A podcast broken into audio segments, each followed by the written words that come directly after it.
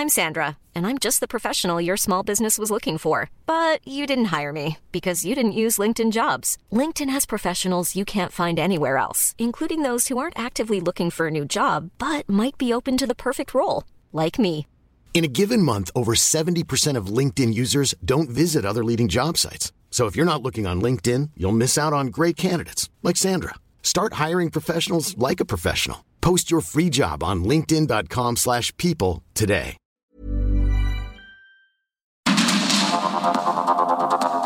Media Group presenta Sergio Sarmiento y Lupita Juárez. Información veraz y oportuna con un toque personal y humano. Por el Heraldo Radio, donde la H suena y ahora también se escucha.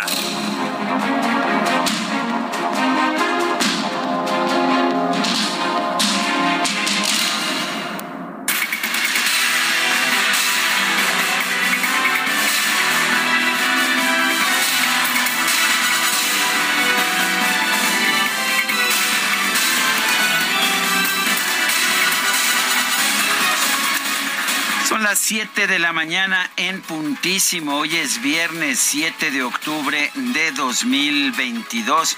Guadalupe Juárez y un servidor Sergio Sarmiento estamos listos para traerle la, la mejor información, la más comentada, la información que, si la noticia lo permite, nos puede dar el lado amable.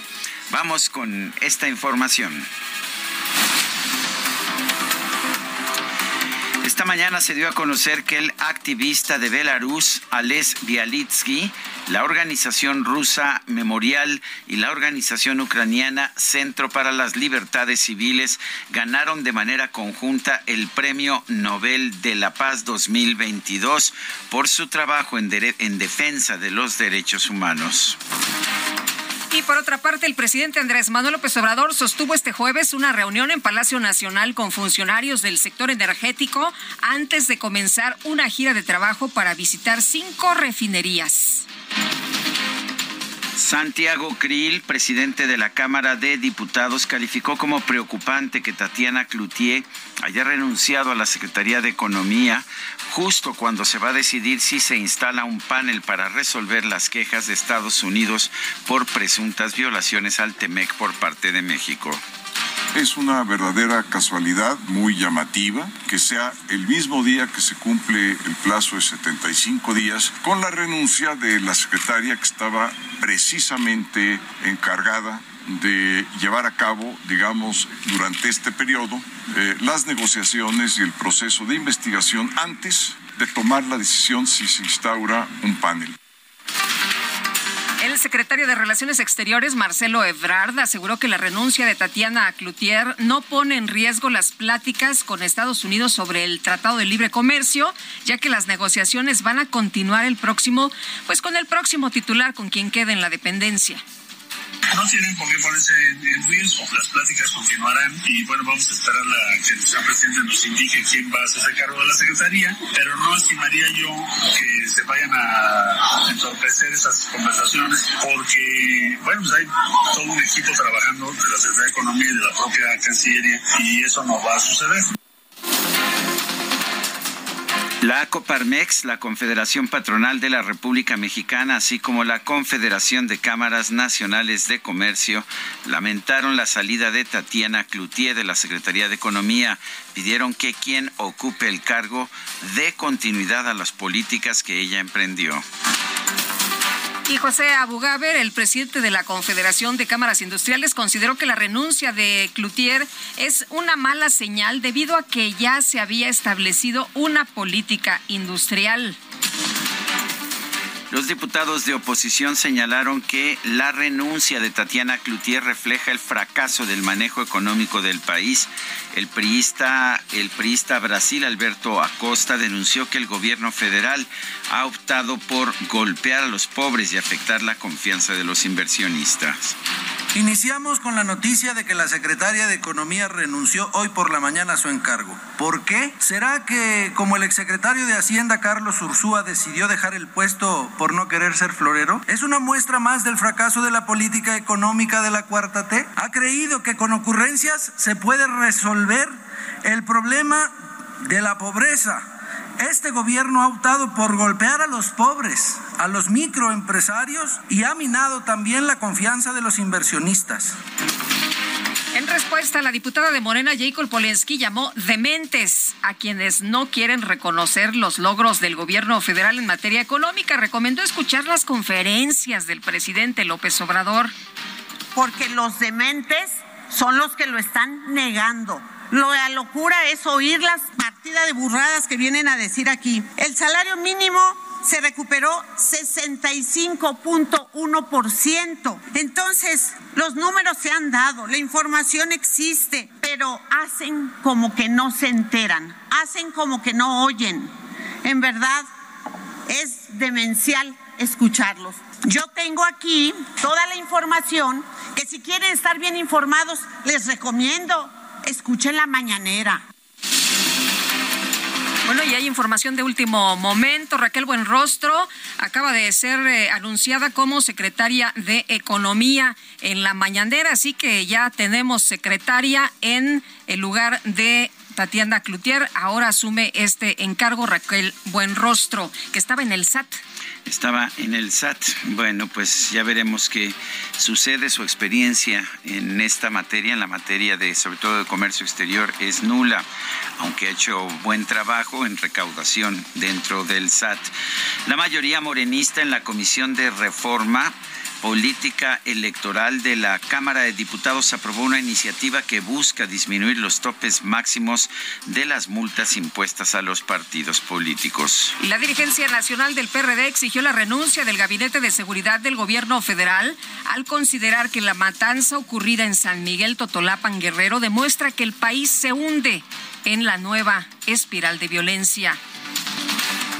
La gobernadora de Guerrero, Evelyn Salgado, advirtió que los hechos violentos ocurridos en San Miguel Totolapan no van a quedar impunes. Anunció que la instalación de bases operativas para garantizar la seguridad en la región ah, eh, anunció la instalación de bases operativas para garantizar la seguridad en la región de Tierra Caliente. Los hechos son un claro reflejo de la descomposición social heredada, heredada. Es indispensable que nos ayuden a generar estas condiciones necesarias para la instalación de las bases operativas y de las bases estratégicas. Que quede claro, nuestro trabajo en materia de seguridad es prioritario y se realiza sin descanso. Trabajamos todos los días, todas las instituciones que estamos y que conformamos esta mesa de construcción de paz. José Alfredo Hurtado, alias El Fresa, identificado como uno de los líderes de la familia michoacana, aseguró que el ataque armado registrado en San Miguel Totolapan iba dirigido en su contra. El atentado era en contra de mi persona y por supuesto contra Conrado y contra su papá. Alguien de ahí del pueblo, no sé quién, no sabemos quién, fue el que traicionó. Tenía la gente adentro, nos tenía la trampa bien hecha. Llego a, a la reunión, gracias a Dios siempre ando en, blindada. Nunca ando con gente ahí en ese pueblo porque lo consideraba igual que Arcelia, igual que los demás pueblos, muy tranquilo. ¿Qué pasa? Llego, no me dejaron bajar. Si me hubieran dejado bajar, ahí estuviera yo también. El Fresa también afirmó que tras ponerse a salvo ordenó a su gente acabar con los responsables del ataque en San Miguel Totolapan. La venganza no es buena, yo sé que no es buena, pero las cosas se salieron de control andaba muy molesto, muy, muy molesto por lo que pasó y, la verdad no dejamos ni, ni un decidí que no merecía ni enterrarse. ¿Por qué?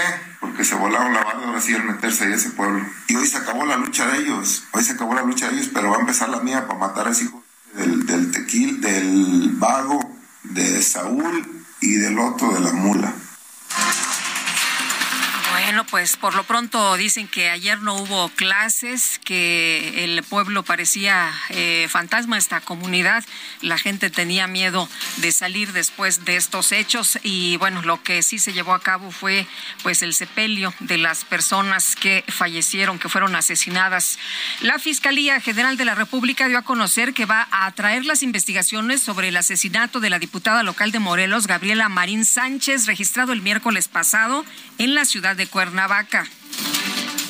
El gobernador de Morelos, Cuauhtémoc Blanco, denunció que en su entidad hay narcopolíticos que reciben dinero de criminales. Yo siempre he dicho que en este estado hay narcopolíticos y no me, no me van a callar. Hay narcopolíticos aquí. Estamos esperando también a esas detenciones y ojalá ahí caigan, porque estos también están involucrados. Se lo dije al fiscal, no sabemos, no nos podemos aventar al aire si es un tema político, si es un tema eh, del narcotráfico. Y ahorita con las cámaras que hemos visto, esto es planeado y había un seguimiento. Y no sé, desde hace tiempo, a lo mejor no sé, de 10 días, 15 días, pues la andaban vigilando. Bueno, las autoridades de Oaxaca confirmaron que Elías Ventura Kobashi, el director de la Policía Municipal de San Miguel, Soyaltepec, fue asesinado este miércoles al interior de su domicilio ubicado en la región de la cuenca del Papaloapan.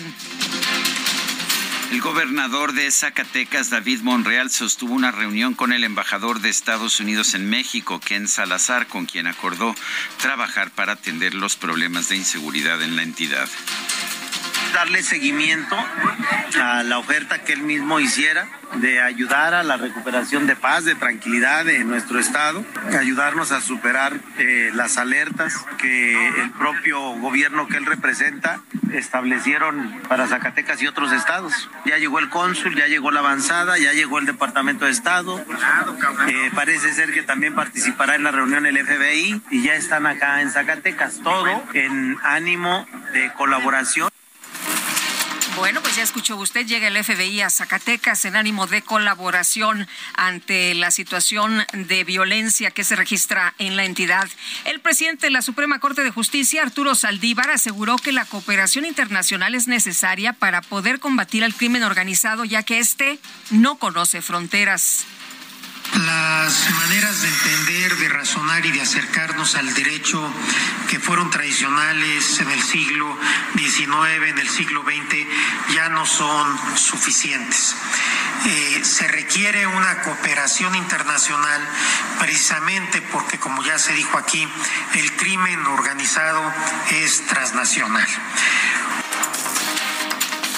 Un grupo de sujetos armados asaltó a por lo menos 40 automovilistas automovilistas que estaban afectados por un embotellamiento sobre la carretera Orizaba-Puebla. Qué fácil, ¿no? Embotellamiento, todos los autos detenidos y asaltan a 40 automovilistas. Sí, y lo paradójico es que cerca del lugar eh, pues estaba un destacamento de la Guardia Militar. Se habla que... La Guardia Nacional. de la Guardia Nacional. perdón, perdón, perdón, perdón. Ya, sabes, con estas... Militarizada ya, ya con estas discusiones que hemos tenido. La Guardia Nacional, Sergio, y pues que la gente estuvo llamando, que estuvo en redes sociales eh, tratando de que las corporaciones fueran, sí fueron, pero pues ya demasiado tarde. Bueno, el eh, gobernador de San Luis Potosí, Ricardo Gallardo, informó que la presidenta municipal de Villa de Reyes, Erika Briones, murió este jueves en un accidente automovilístico. La alcaldesa de Cuauhtémoc, Sandra Cuevas, informó que un juez la absolvió de las acusaciones en su contra por presunto robo agravado, abuso de autoridad y discriminación.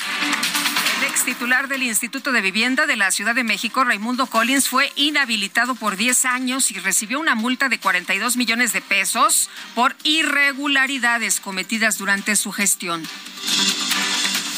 En Mexicali, Baja California, se registró una tormenta de arena con rachas de hasta 86 kilómetros por hora. Dejó a dos personas lesionadas. Provocó el derrumbe de una pared, 74 postes y daños en vehículos. La organización Human Rights Watch llamó al gobierno de México a apoyar tres resoluciones que serán votadas en el Consejo de Derechos Humanos de la ONU relacionadas con los abusos contra las minorías en China, la represión a la oposición en Rusia y los crímenes contra presos políticos en Venezuela. Sin el apoyo de los representantes de México, Argentina y Brasil, la Organización de Estados Americanos, la OEA, suscribió un documento con el que reafirma su respaldo a Ucrania ante la invasión rusa a su territorio. En su discurso ante la OEA, el presidente de Ucrania, Volodymyr Zelensky, preguntó de qué lado estarían los héroes americanos como Simón Bolívar, José de San Martín y Miguel Hidalgo. ¿Usted cree que habrían apoyado la invasión rusa de Ucrania. Bueno, en información deportiva, con un gol de campo de 48 yardas, los Colts, los Potros de Indianápolis, vencieron a los Broncos de Denver por marcador de 12 a 9.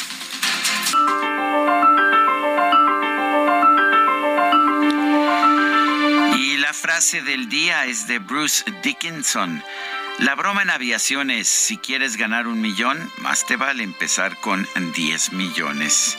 Dicen que no es tan fácil tener utilidades en la aviación comercial. Ah, bueno, pues es que no conoces la nueva empresa, ¿no? La, nueva empresa. Sedena Airlines. no, no, no. ¿Cómo? Mexicana, ¿no? ¿Quiere que se llame? Mexicana de aviación. No creo que pueda tener los derechos tan fácilmente, pero ahí está. Pensé que Sedena Airlines era el nombre de la nueva aerolínea. Pero bueno, vámonos a las preguntas.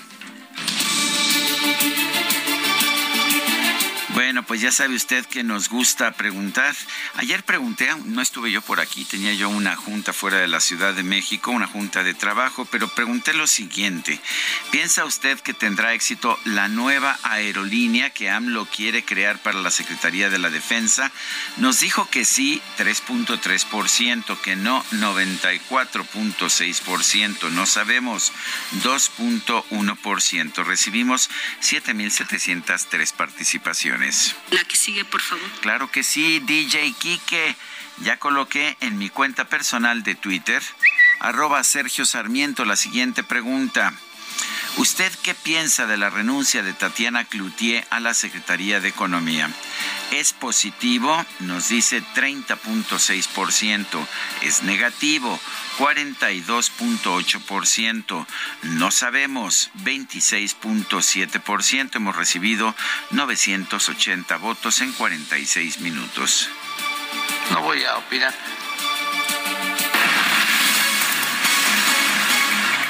Bueno, ya le adelantábamos hace unos minutos, Raquel Buenrostro, quien eh, ahora ocupa la titularidad del SAT, será la nueva secretaria de Economía, así lo ha anunciado el presidente Andrés Manuel López Obrador en la conferencia de hoy, pero vamos a escuchar.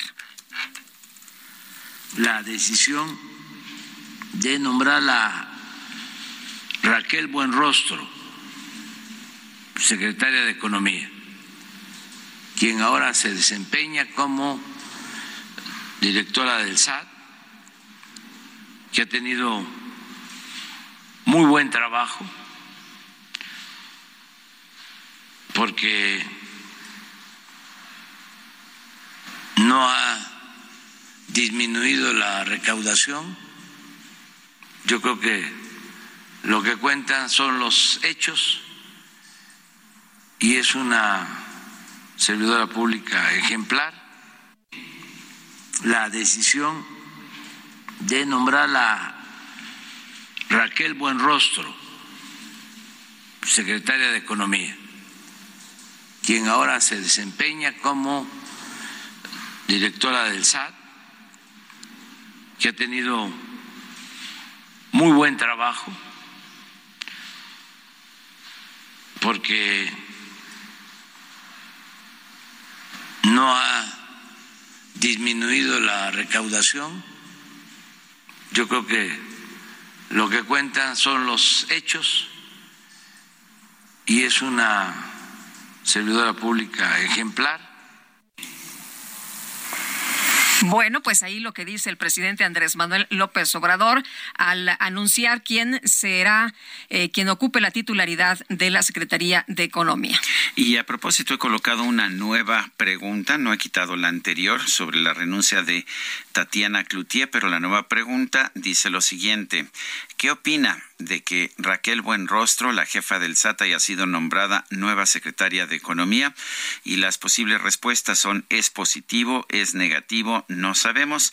Esta la coloqué hace apenas un minuto, de manera que todavía no tenemos respuestas, pero pues ya veremos qué nos dice la gente. Son las 7 de la mañana con 18 minutos. La American Society of Mexico señaló que trabajaron fuerte con la ex titular de la Secretaría de Economía, Tatiana Cloutier acaba de anunciar el nombramiento de Raquel Buenrostro, la todavía jefa del SAT, para ocupar el cargo. Vamos a conversar sobre este tema con Larry Rubin, presidente de la American Society of Mexico. Larry Rubin, ¿cómo estás? Buenos días. En primer lugar, ¿qué opinas de la renuncia de Tatiana Cloutier? Claro, Sergio Lupita, muy buenos días. La, verdad es que Tatiana y el American Society, un servidor, hemos venido trabajando fuertemente en esta etapa complicada con, eh, con el TEMEC inclusive, pero siempre habíamos notado en ella y en los subsecretarios de igual forma eh, del ramo que, que, había mucha y ha habido mucha disposición por, eh, por esta colaboración. Eh, Larry, eh, se habla de, Raquel Buenrostro como una mujer eh, dura, como una mujer reacia, fuerte. Em, y, cómo ves esta nueva designación? ¿Crees que será una posición más ruda frente a las negociaciones en cuanto al Tratado de Libre Comercio? Pues mira, hemos nosotros trabajado bastante con Raquel Buenrostro en el SAT. Ella ha sido siempre una persona dispuesta a escuchar. Eh, inclusive eh, es alguien que, que, ha estado cercana a la American Society. Entonces, eh, pues nos da gusto saber que, con, alguien que hemos venido colaborando día con día, pues ahora estará tomando la, la designación, pero, pero, pero sí es una mujer negociadora, una mujer que tiene muy claro el objetivo a lograr y creemos que, este paso en la Secretaría de Economía será será positivo y, pues eh, pues aplaudimos ahora sí la, designación pues para trabajar de la mano con eh, con ella y, con la Secretaría en general. ¿No es peligroso cambiar de titular de la Secretaría de Economía cuando se están llevando a cabo estas consultas sobre la nueva política energética de México?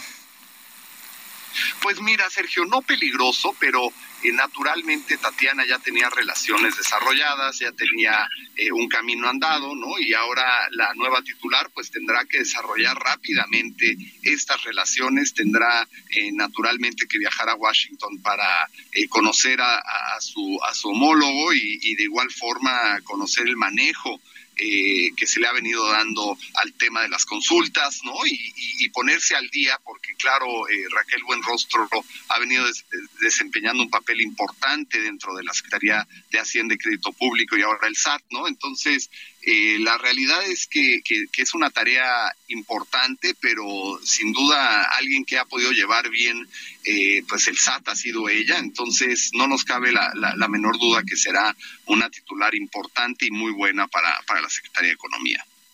Muy bien, gracias. Larry Rubin, presidente de la American Society of Mexico. Gracias, Sergio. Gracias, Lupita. Bonito día. Hasta luego, muy buenos días. Y Marcelo Ebrard, el canciller, en su cuenta de Twitter ha escrito esta mañana, siempre hemos trabajado de cerca con Raquel Buenrostro, quien se ha desempeñado con gran eficacia al frente del SAT. Ahora haremos equipo en las negociaciones con Estados Unidos, la Unión Europea, la Alianza del Pacífico, Ecuador, Corea del Sur y otros países. Y le pone éxito Raquel. Pero si se va alguien del SAT, pues tiene que llegar eh, quien la sustituya, Pues ah, vamos a ver, ya hay algunas versiones ah, periodísticas. Eh, prefiero, pues, pues prefiero esperar a que haya una certidumbre. Lo que sí puedo decir es que un una pieza clave en las negociaciones que se estaban llevando a cabo, que se están llevando a cabo en las consultas dentro del TEME, que es la subsecretaria eh, de Economía, que es Luz María de la Mora.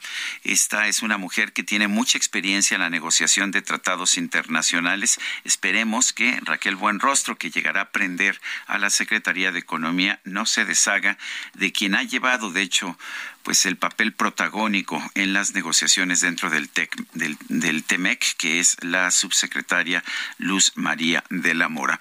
Son las siete con veintitrés minutos.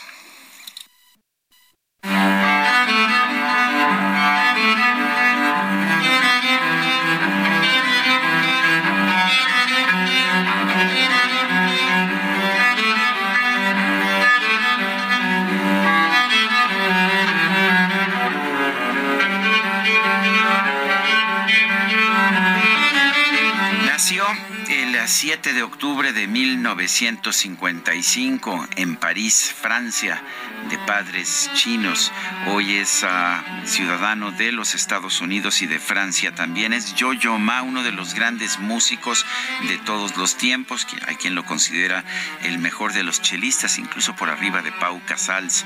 Eh, pero bueno, vamos a estarlo escuchando el día de hoy. ¿Te parece que festejemos el cumpleaños de este gran músico? De este Hombre, me encanta, me encanta la idea, mi querido Sergio Yoyoma, que pues dicen que es muy agradable, muy simpático. Tú tuviste chance de, conocerlo. y aquí vino a dar unas clases, aquí vino a dar unas clases y dicen que estuvo padrísimo. A la Orquesta Esperanza Azteca también en esa oportunidad tuve oportunidad de conversar con él. Esta es la suite cello número uno de Johann Sebastian Bach. Es el preludio con el que se abre esta serie de seis suites de Johann Sebastian Bach. Escuche usted la maestría, la limpieza de la música interpretada por Yo-Yo Ma.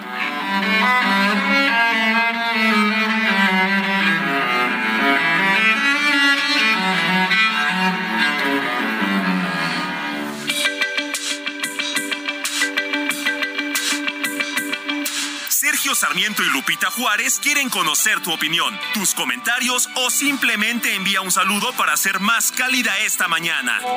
Envía tus mensajes al WhatsApp 55 20 10 96 47.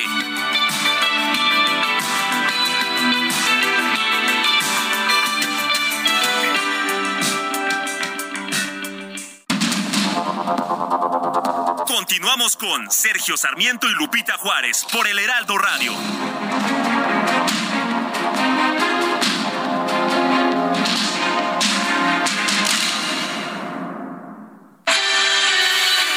El amor inspira nuestras acciones por México. Reforestando la tierra, reciclando, cuidando el agua, impulsando a las mujeres y generando bienestar en las comunidades. Juntos somos Coca-Cola y contigo el amor multiplica.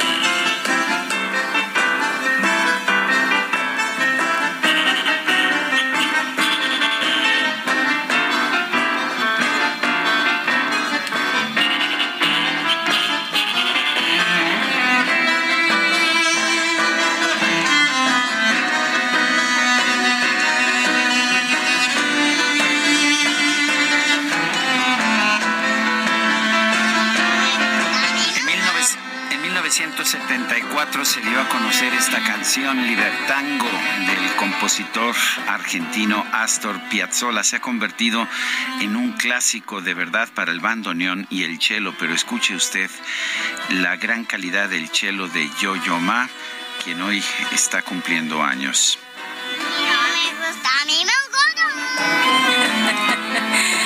Pues a mí también me gusta. Debo confesar que yo no lo conocía, que Sergio me lo presentó, al igual que muchos de los radioescuchas. Y la verdad es que a partir de ahí nos enamoramos de su trabajo. Vámonos a los mensajes. Nos dice Alejandro Atizapán, buenos días. Falló la estrategia 80% honestidad, 20% experiencia. La señora Tatiana la despidieron por la puerta trasera saludos. No, el presidente dijo que justo la despedida el día de ayer en la mañanera era para que pues no saliera por la puerta de atrás, que ella eh, había sido una muy buena funcionaria y bueno, pues muchos el día de ayer reconocieron el trabajo de Tatiana como jefa de campaña, eh, coordinadora de campaña de Andrés Manuel López Obrador y lo importante que fue el apoyo de esta mujer eh, para que llegara a la presidencia. Y de hecho la información que yo tengo y de hecho que tengo tenemos todos es que no fue despedida, que ella presentó en varias ocasiones su renuncia, que el presidente no quería aceptar esta renuncia. Ayer todavía dijo, ¿no? le, quisimos convencer, pero pues ella ya no aceptó. Sí, bueno, y nos dice Berta Pantoja, nos manda aplausos por iniciar con Yoyoma. ¿Cómo ves? Me parece muy bien y seguro que nuestros amigos del auditorio también están aplaudiendo a Yoyoma esta mañana. ¿Y tenemos más información? El presidente López Obrador anunció ya a Raquel Buenrostro como la nueva secretaria de Economía. ¿Cómo recibe la Confederación de Cámaras Nacionales de Comercio, Servicios y Turismo de los Estados Unidos Mexicanos este anuncio? Vamos a preguntar a Héctor Tejada Shahar, presidente de esta Concanaco. Don Héctor, gracias por tomar la llamada. Cuéntenos, uno, ¿qué le parece la renuncia de Tatiana Cloutier y qué le parece la designación de Raquel Buenrostro para ese cargo? Sergio, ¿cómo estás? Lupita, gusto saludar. Buenos días, ¿qué tal? Gracias por el, gracias por el espacio. Pues primero que nada una sorpresa para nosotros. La verdad es que nosotros no nos esperábamos la renuncia de Tatiana. Nosotros llevábamos una muy buena relación con Tatiana. Ella, ella estuvo apoyando siempre a la Concanaco Servitur, siempre estuvo apoyándonos en nuestros proyectos. Ahorita viene el Buen Fin y ya teníamos muchos eventos eh, programados con ella. Sin embargo, pues las cosas tienen que seguir. Todo esto tiene que seguir y pues en primer lugar estamos agradecidos por todo el apoyo que nos dio eh, Tatiana y le dejamos, le deseamos el mejor de los éxitos en sus eh, en su vida futura y en sus proyectos. Y con el tema de Raquel Buenrostro, pues les quiero comentar que llevamos una excelente relación también con Raquel Buenrostro. Para mí es una muy buena noticia que ella, que ella sea ahora la titular de la Secretaría de Economía. A ella la conocemos muy bien, hemos tenido muchas pláticas, conoce la Concanaco Servitur, conoce la problemática que tenemos en la Concanaco Servitur. Entonces yo creo que va a ser, va a ser muy bueno para el sector terciario este nombramiento. Eh, Héctor, ¿crees que este, este movimiento eh, a, estas alturas, eh, como tú bien señalas, donde hay un montón de cosas que ya estaban encaminadas y también el, el TEMEC en cuestiones energéticas, vaya a salir bien? ¿Crees que todo esto a estas alturas del partido pues no, no mueva las cosas en sentido negativo? Yo, yo, yo creo en que las cosas deben de, seguir y que las cosas deben de ser institucionales. A final de cuentas, todas las personas estamos de paso por, por, lo, por los cargos, ya sea públicos o privados. Entonces, entonces eh, de esta naturaleza. Entonces, eh, yo creo que sí debería de, eh, de seguir y de cumplirse con todos los acuerdos de los tratados, definitivamente. El, ah, hay, hay preocupación de que suceda este cambio en un momento en que estamos en un proceso de consultas muy delicado por la nueva política energética de México. ¿Qué opinan ustedes? Pues nosotros, fíjate que nosotros no, no, tenemos preocupación por esto. Nosotros pensamos en la institucionalidad, pensamos en que las personas deben de ser capaces de seguir con todas, eh, con todas las políticas y sobre todo buscando tanto organismos empresariales como, el gobierno que a México le vaya bien, que se establezcan buenas políticas en todos los aspectos. Entonces, digo, para nosotros no, no, no existe esta preocupación. Bueno, en el, entonces no hay preocupación. Ah, mucho se ha hablado de que Luz María de la Mora, la actual subsecretaria, es un personaje clave en estas negociaciones, es quien tiene experiencia. Eh, ¿Piensan ustedes que pudiera ser reemplazada ahora que hay una nueva titular? Que no sabemos. La verdad es que eh, sí, sí pudiera haber comentarios de que Raquel pudiera eh, traer a su equipo, que las mismas personas de la Secretaría de Economía puedan ya no estar, puedan ellas ya renunciar, pero pues la verdad todo es especulación ahorita, vamos a esperar a ver qué es lo que pasa. Bueno, pues Héctor Tejada, eh, Héctor Tejada Shahar, presidente de Concanaco Servitur, gracias por hablar con nosotros esta mañana. Sergio, que estés muy bien, Lupita. Gracias por el espacio. Hasta luego, muy buenos días. Gusto en saludarte, Héctor. Bueno, y por otra parte, les eh, comento que el presidente Andrés Manuel López Obrador afirmó que hay buenas noticias porque la inflación, dice, llegó a su nivel máximo. Así que pronostica que ya va a empezar el descenso. En la conferencia de prensa dijo que es una buena noticia para la gente. Esta mañana el INEGI informó que el Índice Nacional de Precios al Consumidor presentó en septiembre de 2022 una variación de 0.62 respecto al mes inmediato anterior, la inflación anual se ubicó en 8.70% y en el mismo mes de 2021 la inflación mensual fue de 0.62% y anual de 6%. En la mañanera el presidente dijo que son buenas noticias. Una muy buena es que se detuvo la inflación eh, y bueno, manifestó que pues eh, para que la gente, eh, yo espero que hacia adelante siga la disminución, que llegó a su techo, a su límite máximo y va a empezar a bajar ese, dijo, es mi pronóstico. Bueno, pues ojalá eh, fue la inflación anual fue de 8.7% en septiembre, mismo nivel eh, que en agosto. Eh, ojalá que eso signifique que ya tocó pico la inflación. Sigue siendo, por supuesto, una inflación excesivamente alta, pero ya está por lo pronto en 8.7%. Son las 7 de la, 7 de la mañana con 38 minutos. En el aniversario Soriana lo damos todo. Aprovecha que la carne de res para asar está a 159 pesos el kilo o pierna de cerdo con hueso congelada a 59.90 el kilo y el plátano a 12.80 el kilo. Soriana, la de todos los mexicanos. A octubre 10 no aplica con otras promociones. Aplica restricciones. 7 con 38, el presidente de la mesa directiva de la Cámara de Diputados, Santiago Krill, eh, ofreció ayer declaraciones en que señaló como preocupante la renuncia de Tatiana Cloutier a la Secretaría de Economía, ya que dice que esto está ocurriendo el mismo día en que deben concluir las indagatorias para determinar la instalación o no de un panel de solución de controversias en materia energética entre México, Estados Unidos y Canadá. Krill consideró que la exfuncionaria no dio una explicación sustantiva y real de por qué dejó el gabinete del presidente Andrés Manuel López Obrador, lo cual es grave, pues se trata de una funcionaria que estaba haciendo su trabajo. Krill señaló, hoy se cumplen 75 días que marcan, los 75 días que marcan en el TEMEC para acabar de hacer los intercambios y las investigaciones que deben de eventualmente conducir a una decisión sobre si o no se instaura un panel que tendrá que resolver las diferencias y las posibles violaciones que se hubiesen dado por parte de las inversiones de las industrias eléctricas y energéticas que están en el país. Es una verdadera casualidad llamativa.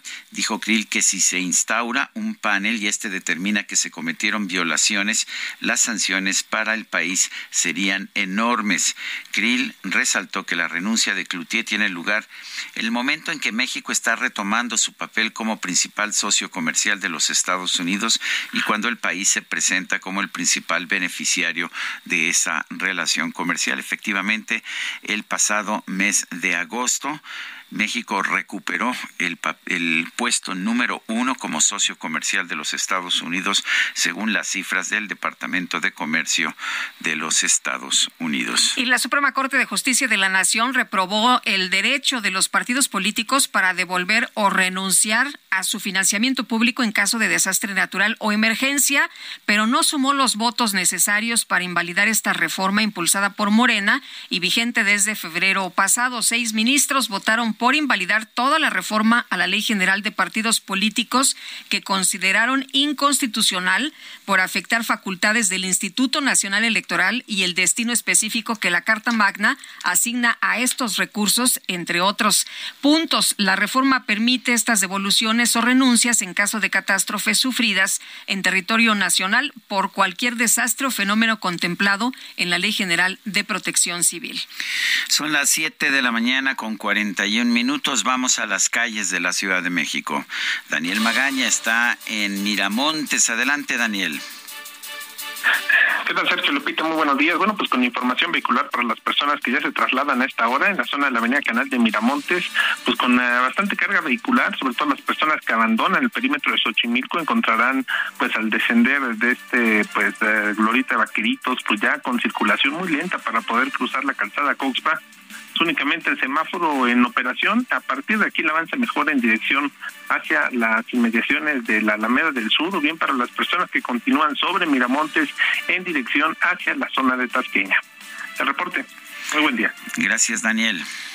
Y tenemos información con Gerardo Galicia. Gerardo, ¿dónde andas en este viernes? Cuéntanos. Viernes de caos, Lupita, Sergio, excelente mañana y estamos justo recorriendo la zona del periférico en la zona de Rastros, a un costado de la calzada de Ignacio Zaragoza y es un verdadero estacionamiento para nuestros amigos que deseaban utilizar el periférico para poder llegar a las inmediaciones del CCH Oriente o bien hacia la avenida Pantitlán, hay que tomarlo con mucha, mucha calma. El periférico prácticamente a esta altura en la zona de Rastros funciona como estacionamiento. Tenemos reducción a un solo carril, así que de preferencia mejor hay que buscar el eje 5 Oriente Javier Rojo Gómez como posible opción y de esta manera pueden cruzar la calzada de Zaragoza de una manera más rápida. Y por lo pronto, el reporte. Gracias, Gerardo. Hasta luego. Buenos días. A veces las buenas noticias son consideradas como malas noticias. Se acaba de dar a conocer en este momento que en Estados Unidos eh, se añadieron 263 mil nuevos empleos. 263 mil nuevos empleos. Esto hace que caiga la tasa de desempleo a 3.5%. A pesar de que esto debería ser una buena noticia, no estamos todavía cercanos a una recesión. Eso es lo que parecería indicar este incremento en el número de empleos pues en los mercados esto se toma de forma negativa porque significa más alzas en las tasas de interés y bueno, pues hemos visto un rápido ajuste en los futuros, ajuste a la baja en los futuros bursátiles. Son las 7 con 43, vámonos al clima. El pronóstico del tiempo con Sergio Sarmiento y Lupita Juárez.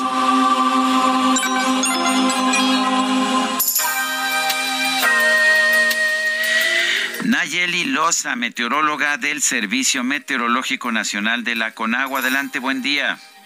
Hola, muy buenos días a ustedes es un auditorio. Bueno, les comento, para este día un centro de baja presión en el noroeste del territorio mexicano y la presencia del sistema frontal número 2 con características de estacionario sobre el norte y noreste de México originarán lluvias fuertes a muy fuertes, acompañadas de descargas eléctricas y posibles granizadas en zonas de Sonora, Chihuahua, Nuevo León y Tamaulipas, así como ambiente frío en los estados de la Mesa del Norte. Por otro lado, canales de baja presión en el interior del territorio nacional, en combinación con el ingreso de humedad proveniente del Océano Pacífico, Golfo de México y Mar Caribe, generarán lluvias fuertes en el occidente, centro, oriente, sur y sureste de la República Mexicana, con lluvias puntuales muy fuertes en Veracruz, Finalmente se pronostica ambiente vespertino caluroso con temperaturas máximas entre 35 y 40 grados en regiones de Baja California, Sonora, Yucatán y Quintana Roo. Para el Valle de México se pronostica cielo medio nublado, bancos de niebla y ambiente fresco durante esta mañana, así como temperaturas mínimas de 0 a 5 grados en zonas montañosas del Estado de México. Por la tarde prevalecerá cielo nublado con probabilidad de lluvias e intervalos de chubascos en la Ciudad de México y el Estado de México. Estos podrían estar acompañados de descargas eléctricas y caída de granizo, principalmente hacia el suroeste del Estado de México. Viento con rachas de 35 a 45 kilómetros por hora. Temperatura mínima de 12 a 14 grados y máxima de 22 a 24 para la Ciudad de México y de 9 a 11 grados y máxima de 18 a 20 grados para, la, para el Estado de México. Este es mi reporte, los saluda Nayeli Luz. Nayeli, muchas gracias. Son las 7 con 45. El presidente López Obrador en la mañanera tocó el tema del asesinato allá en Totolapan y dice que sigue trabajando para dar con los responsables de estos crímenes en Guerrero. Vamos a escuchar. Eh, sobre estos lamentables hechos eh, en San Miguel Totolapan, en la Tierra Caliente, en Guerrero. Está abierta la investigación, conociendo eh, todo lo que sucedió, el enfrentamiento, los que participaron. Y sí, también eh, hoy en la mañana se presentaron fragmentos de un video que una de las personas vinculadas a estos grupos dio a conocer. Puedo comentarles que pronto vamos a tener ya información y espero que se castigue a los responsables. Bueno, pues ahí lo señalado por el presidente Andrés Manuel López Obrador luego de esta matanza en San Miguel Totolapan. Y sí, una nueva masacre en el país en el que ya no hay masacres. Esto allá en San Miguel Totolapan, en Guerrero. Vamos a conversar sobre este tema con Alberto Catalán. Él es dirigente del PRD en Guerrero. Alberto Catalán, buenos días. Gracias por tomar nuestra llamada. Cuéntanos cómo, eh, cómo están viendo ustedes desde el PRD esta nueva masacre. Sergio Lupita, muy buenos días. Eh, pues lamentable, un hecho condenable, un hecho sin precedentes que nuevamente exhibe a Guerrero eh, en un tema nacional. Y bueno, eh, ya conocíamos y sabemos lo que piensa el presidente de la República respecto a este tema, la propia gobernadora, pero aquí eh, lo que nosotros demandamos y exigimos es que ah, ya eh, más de 24 horas no se tenga ningún detenido, no se tenga ningún avance en investigaciones. El día de ayer eh, la gobernadora eh, encabezando una conferencia de prensa con las instituciones eh, que integran la mesa para la seguridad, pues dieron a conocer información que nosotros consideramos pues es de mero trámite, no hay claridad en las cifras todavía, el informe que se presenta, como te digo, queda muy corto y ha generado más dudas que certezas. Y yo creo que este tema pues tendríamos o se tendría que atender de una manera muy particular, ¿no? Entonces, eh, pues bueno, la impunidad en este caso es un lastre que no se ha logrado desterrar y que se tienen eh, que hacer eh, muchos ajustes para que la Procuración y la Administración de Justicia eh, pues reduzcan los altos índices que, que prevalecen hoy en la entidad. Y es por eso también de la exigencia del Partido de la Revolución Democrática que, que pues se investiguen todos los posibles móviles, eh, todas eh, las líneas de investigación que se agoten. Eh, nosotros lo que pedimos es que el Estado mexicano intervenga y que pues se puedan generar condiciones de paz en la región de la Tierra Caliente y en estos momentos, sobre todo en el municipio de San Miguel Totolapan. Eh, Alberto, el alcalde perredista que, que murió eh, en, el, en el lugar, eh, ¿cómo, ¿cómo, ves? Eh, ¿Tenía, ¿Tenían ustedes alguna información de alguna amenaza o alguna situación que él estuviera denunciando por la presencia del crimen organizado en la zona? ¿Y cómo quedarían las cosas? porque tengo entendido que también quien lo podría sustituir fue lesionado y se encuentra en un hospital y no sabemos la gravedad pues de, de su estado. Pues no como tal una, eh, eh, digamos, eh, algún comentario de que en estos días hubiera alguna amenaza o estuviera amenazado. Sabemos que las condiciones de la tierra caliente en todos los municipios son muy complicadas por los diversos grupos de la delincuencia organizada que operan en esa región. Sin embargo, el presidente de manera institucional, de manera personal, no hizo ningún comentario. Eh, hace algunos días el propio presidente presentó su informe eh, de actividades a un año de, haber ejercido la administración municipal y todo transcurrió con calma, no se percibía que hubiera algún, eh, pues digamos, algún sentimiento de que algo pudiera, pudiera ocurrir. Y como tú bien lo dices, eh, pues el, el, proceso, en este caso, al ya no estar el presidente, pues sería que el Congreso eh, convocara y llamara al, al, suplente, en este caso el presidente suplente, y como bien dices también, eh, sabemos que era una de las personas que estaba acompañando al presidente en esos momentos y que está herido, no hemos podido tener comunicación con él, obviamente es un tema complicado y lo primero que se tiene que hacer es ponerse en contacto con él, saber si la intención de asumir eh, el cargo como presidente todavía está latente y si no, pues el procedimiento que se sigue es que la gobernadora del estado tendrá que mandar una terna al Congreso local y este tendrá que definirla en el Pleno. Eh, sabemos que un narcotraficante, un líder de, del crimen organizado, José Alfredo Hurtado, alias El Fresa, pues dice que el ataque iba contra él y que ya tomó medidas para vengarse de los asesinos. Eh, ¿Qué saben ustedes? ¿Hay algo que se pueda hacer? Eh, ¿Quién debe hacerse cargo de esta investigación? ¿Y qué tanto se sabía de esta disputa entre grupos del crimen organizado? Pues mira, yo creo que es un tema que le atañe eh, principalmente a la Fiscalía General de la República por ser un tema de delincuencia organizada. Como bien tú dices, también el día de ayer se ha viralizado este video que pues en primera instancia se tendría que comprobar eh, todo lo que se dice, quién es el que lo dice, eh, supuestos, son dichos, esto viene a enrarecer todavía más eh, esta situación y, y que, pues bueno, pero abre otra línea de investigación e insisto, yo creo que en este caso se tienen que agotar todas las, eh, las líneas de investigación.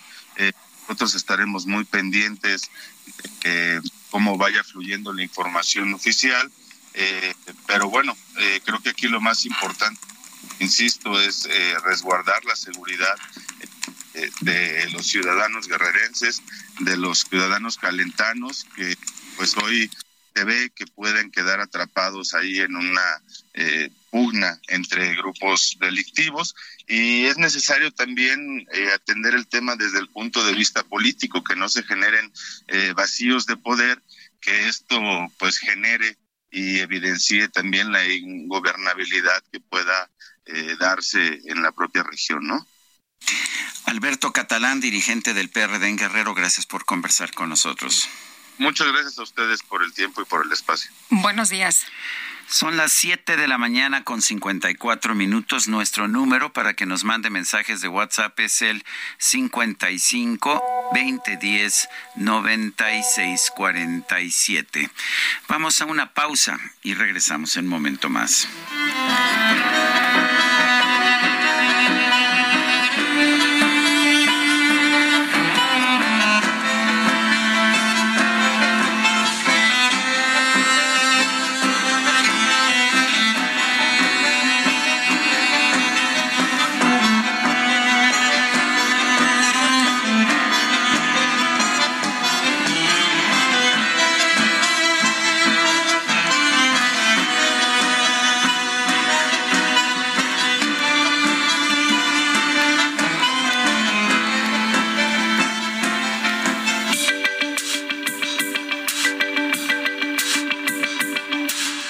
Sarmiento y Lupita Juárez quieren conocer tu opinión, tus comentarios o simplemente envía un saludo para ser más cálida esta mañana. Envía tus mensajes al WhatsApp 55 20 10 96 47.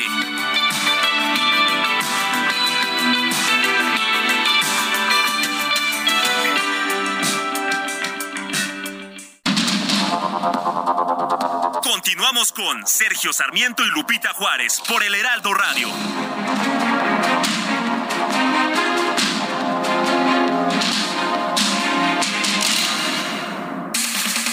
Este 7 de octubre se celebra el Día Mundial de la Sonrisa. En el año 1999, Harvey Ball, creador del símbolo iconográfico Smiley Face o Carita Feliz, decidió proclamar el Día Mundial de la Sonrisa para el primer viernes de octubre, una fecha pensada para ser feliz y llevar alegría a otros aunque sea por un día. Y es que la sonrisa es un gesto que produce muchos beneficios. Al sonreír, nuestro cuerpo libera endorfinas y serotoninas, dos hormonas que nos hacen sentir más felices, menos estresados y mejorar nuestro estado de ánimo.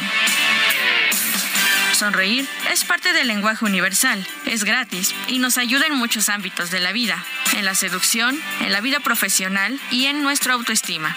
Genera seguridad en uno mismo y en los demás. Así que el objetivo de este día es llevar alegría a todo aquel que la necesite.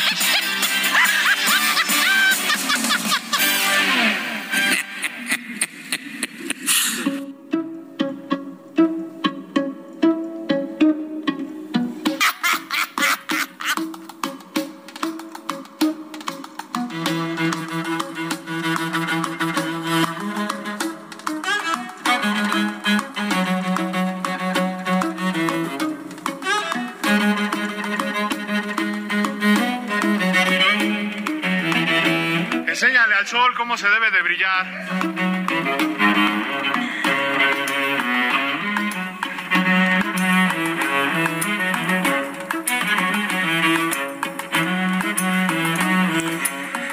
A mí cuando me dijo nuestra productora Carla Ruiz que me tenía una sorpresa, pero que no me podía decir, eh, la verdad es que temí lo peor. Digo, empecé a imaginarme toda suerte de, de, tragedias, de desgracias, pero no se me ocurrió esta bellísima interpretación de Shape of You de Ed Sheeran con Ed Sheeran y en el cello Yo-Yo Ma, el maestro. padrísimo, muy bonito.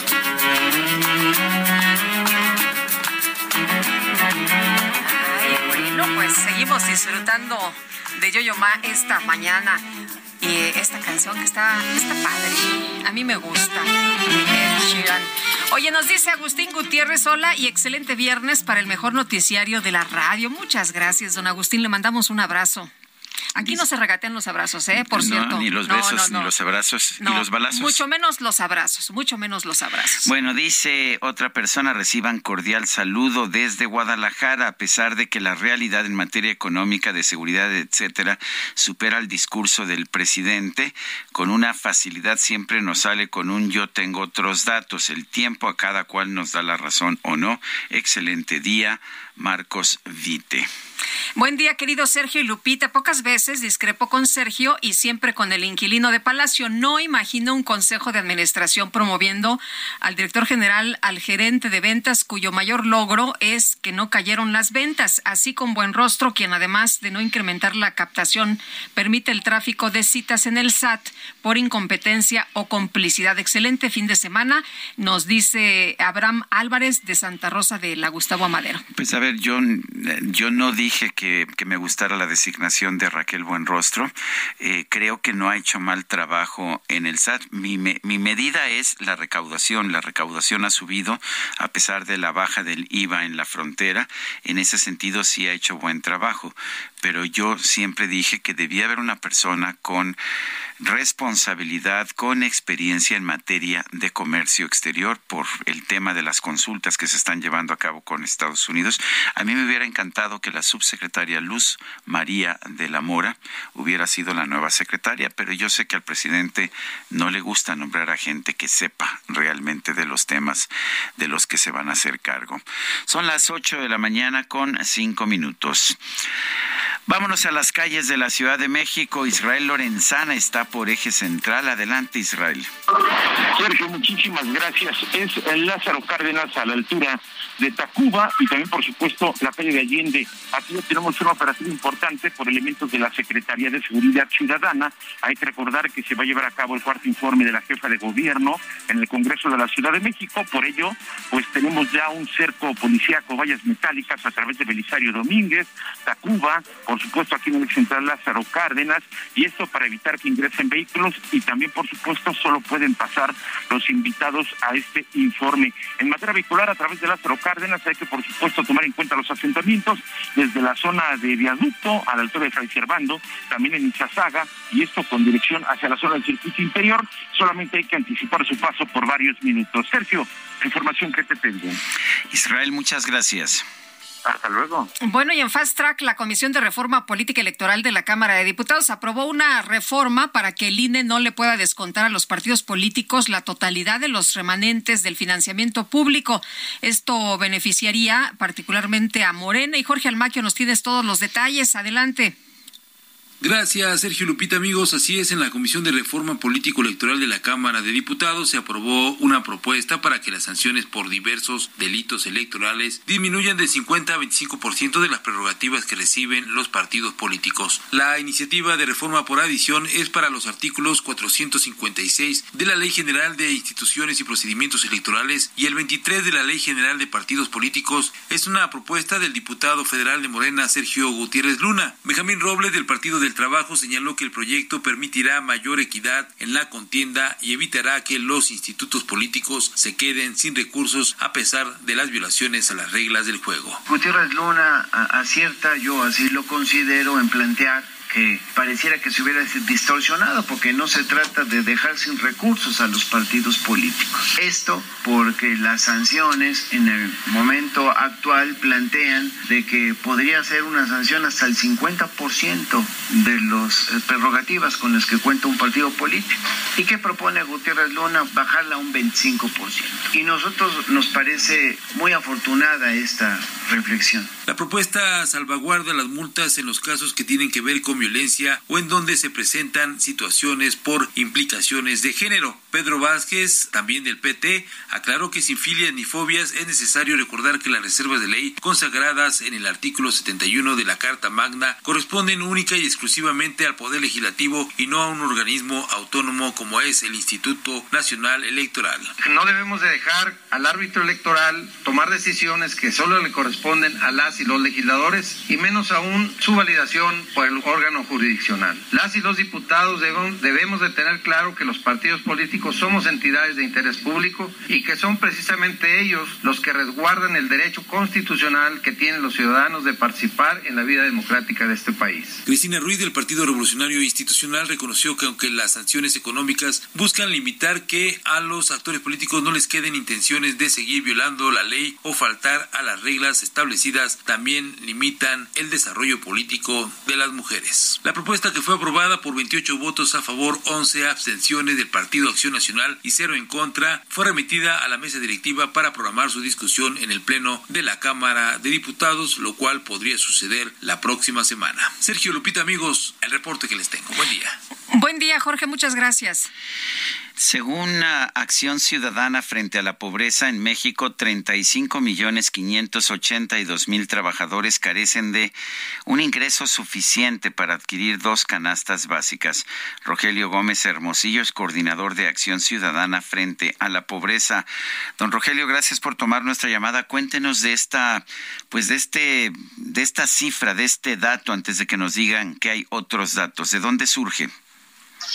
¿Qué tal, Sergio? Muy buenos días. Con mucho gusto. Son datos del INEGI, Sergio, la encuesta nacional de ocupación y empleo que cada tres meses publica nuestro Instituto de Estadística y que ha mostrado esta constante de que millones de personas trabajen y no les alcance para superar la pobreza porque su ingreso no rebasa el costo de dos canastas básicas. Y decimos dos canastas básicas porque el salario debe ser suficiente para mantener a quien trabaja y su familia, entonces pues por lo menos a una persona más. Los datos son de INEGI, Sergio. Eh, Rogelio, nos han presumido mucho el, eh, el, aumento al salario mínimo y también nos han dicho que estos eh, nuevos esquemas para evitar la carestía, donde hay 24 productos, va a ayudar mucho a la gente a adquirir pues lo que más se requiere. ¿Cómo ves? Pues mira, yo creo que el salario mínimo sí ha mejorado porque estuvo estancado durante más de 30 años y por lo menos empezó a recuperarse en 2017 gracias al impulso empresarial y claramente a partir de esta administración la, la decisión del salario mínimo 2019 por lo menos llegó a, a, una canasta básica, el costo de una canasta básica por lo menos ya no habrá una violación flagrante a la Constitución porque pues por lo menos ya una persona se podía sostener fuera de la pobreza con ese monto pero nos falta para llegar a dos. Entonces, ese es un poco el planteamiento, es la meta que se acordó para este sexenio, es una meta que, que el sector empresarial, por lo menos la Coparmex, había adherido, digamos, de que el salario debería alcanzar, pues por lo menos para dos canastas básicas, es decir, bajo la lógica de mantener a quien trabaja y su familia, y por eso estamos llamando la atención de esto. Es el 71% de quienes tienen, de, todos los que trabajan, pero si solo consideramos a quienes tienen un empleo, es decir, tienen un trabajo asalariado, quitando los que trabajan por su cuenta o negocios familiares, toda esta otra parte, de todos modos es muy grave, son dos tercios, es el 67%, dos de cada tres personas con empleo, con trabajo asalariado, no, no tienen un, el salario suficiente para dos canastas básicas. Entonces, pues el salario mínimo tiene que llegar a esto, pero también estamos apelando a la iniciativa privada, porque no pueden hablar de responsabilidad social las empresas medianas y grandes si siguen pagando salarios donde la gente vive pobre. Rogelio, este, estos son empleos formales, me imagino, empleos con seguro social, empleos dentro de la economía formal, porque tenemos eh, un 60% de trabajadores eh, empleados, pero fuera de la economía formal. ¿Estos serían nada más los formales? Son, son empleados, es empleo subordinado. Están los dos tipos, Sergio. Sí tenemos un problema de trabajos informales, pero también hay que decir muy claramente, Sergio, que que la informalidad no solo está en el sector informal. Hay gente sin derechos laborales que se caracteriza como informal, que no, se no la afilian al seguro social y en fin, este, en, en empleos fuera del sector informal De hecho, ahí pusimos también el dato en medianas y grandes empresas, que pues la mayoría, pues todas, ¿no? Son formales. De hecho, sus, sus grados de afiliación al Seguro Social son altísimos, más de noventa y tantos por ciento, violan poquito, pero ahí el 55 por ciento en, en, las grandes empresas, en las medianas, en, las grandes, en las grandes empresas, las de más de 250 trabajadores, y el 61% en las, en las medianas tampoco ganan lo suficiente. Entonces sí, estuve checando también cómo andaban los, los salarios del hincha y cuesta más trabajo entenderle, pero sí hay mucha gente que, que no, que no llega a las dos canastas básicas y eso es eso es pobreza, Sergio, eso es lo que estamos llevando atención. No, no es normal, no es el tamaño de nuestra economía, no podemos basar la competitividad y la productividad de nuestro país en bajos salarios. Al contrario, es una discusión compleja, lo sé, Sergio, pero yo creo que una parte del freno a la productividad está en esos trabajos mal pagados. Bueno, pues yo quiero agradecerte el que hayas tomado nuestra llamada. ¿Este estudio está propuesto disponible en la página de internet de ustedes? Sí, enfrente a la pobreza punto, punto MX es nuestro 14 reporte del Observatorio de Trabajo Digno en todas nuestras redes y, y ahí está pues las, los datos, las cifras de de INEGI y también hicimos comparaciones internacionales para mostrar cómo en 20 años, comparado con otros países, tampoco el salario promedio ha mejorado en México. Necesitamos romper esta política de contención salarial porque fue una política, Sergio, no fue el mercado el que hizo esto. Rogelio Gómez Hermosillo, coordinador de Acción Ciudadana frente a la Pobreza, gracias por conversar con nosotros. Muy buenos días, Sergio y Lupita, muy amables. Gracias, hasta luego, muy buenos días. Y vámonos ahora con otras cosas interesantes. 8 con 14. En el aniversario Soriana lo damos todo. Pantalla LG 55 pulgadas 4K Smart TV a 10,990 y hasta un 30% de descuento en lavadoras y estufas Mave. Sí, hasta un 30%. Soriana, la de todos los mexicanos. A octubre 10, consulta modelos participantes. No aplica con otras promociones. Aplica restricciones. El Químico Guerra. Con Sergio Sarmiento y Lupita Juárez. Bueno, pues ya estamos en el futuro. Químico Guerra, nos acabas de mandar una fotografía de una motocicleta que está impresionante, pero lo más impresionante es cómo funciona. Cuéntanos, buenos días. Buenos días, eh, Lupita y Sergio. Esto para Sergio es importante porque él es un amante de la, del motociclismo. Eh, efectivamente, se acaba de presentar algo que parecía imposible, una moto de hidrógeno. Se pensaba, y yo entre ellos, es Lupita, que el diseño mismo de una pila de hidrógeno es demasiado grande para una moto, es demasiado estorboso, ¿no? Pero pues ahora tres diseñadores trabajando en conjunto para crear la primera moto propulsada por pila de combustible dan como resultado una máquina espectacular con una estética cyberpunk de vanguardia. ¿A poco no, Lupita? Se ve verdaderamente así como dices de, del futuro, ¿no? Sí, se, ve, se ve, impresionante, se ve espectacular. La verdad es que eh, yo la vi y dije, yo quiero una. sí, no, eh, está de veras este, padrísima. André Tailford, Anton Gushoff y Anton Brousseau son los responsables de este concepto denominado Hydra y que surge de la pregunta de cómo afectaría el uso de la tecnología de pila de combustible a la apariencia final de una motocicleta y el resultado está eh, padrísimo. Tiene una potencia verdaderamente extraordinaria, un ahorro de combustible también extraordinario porque no se quema.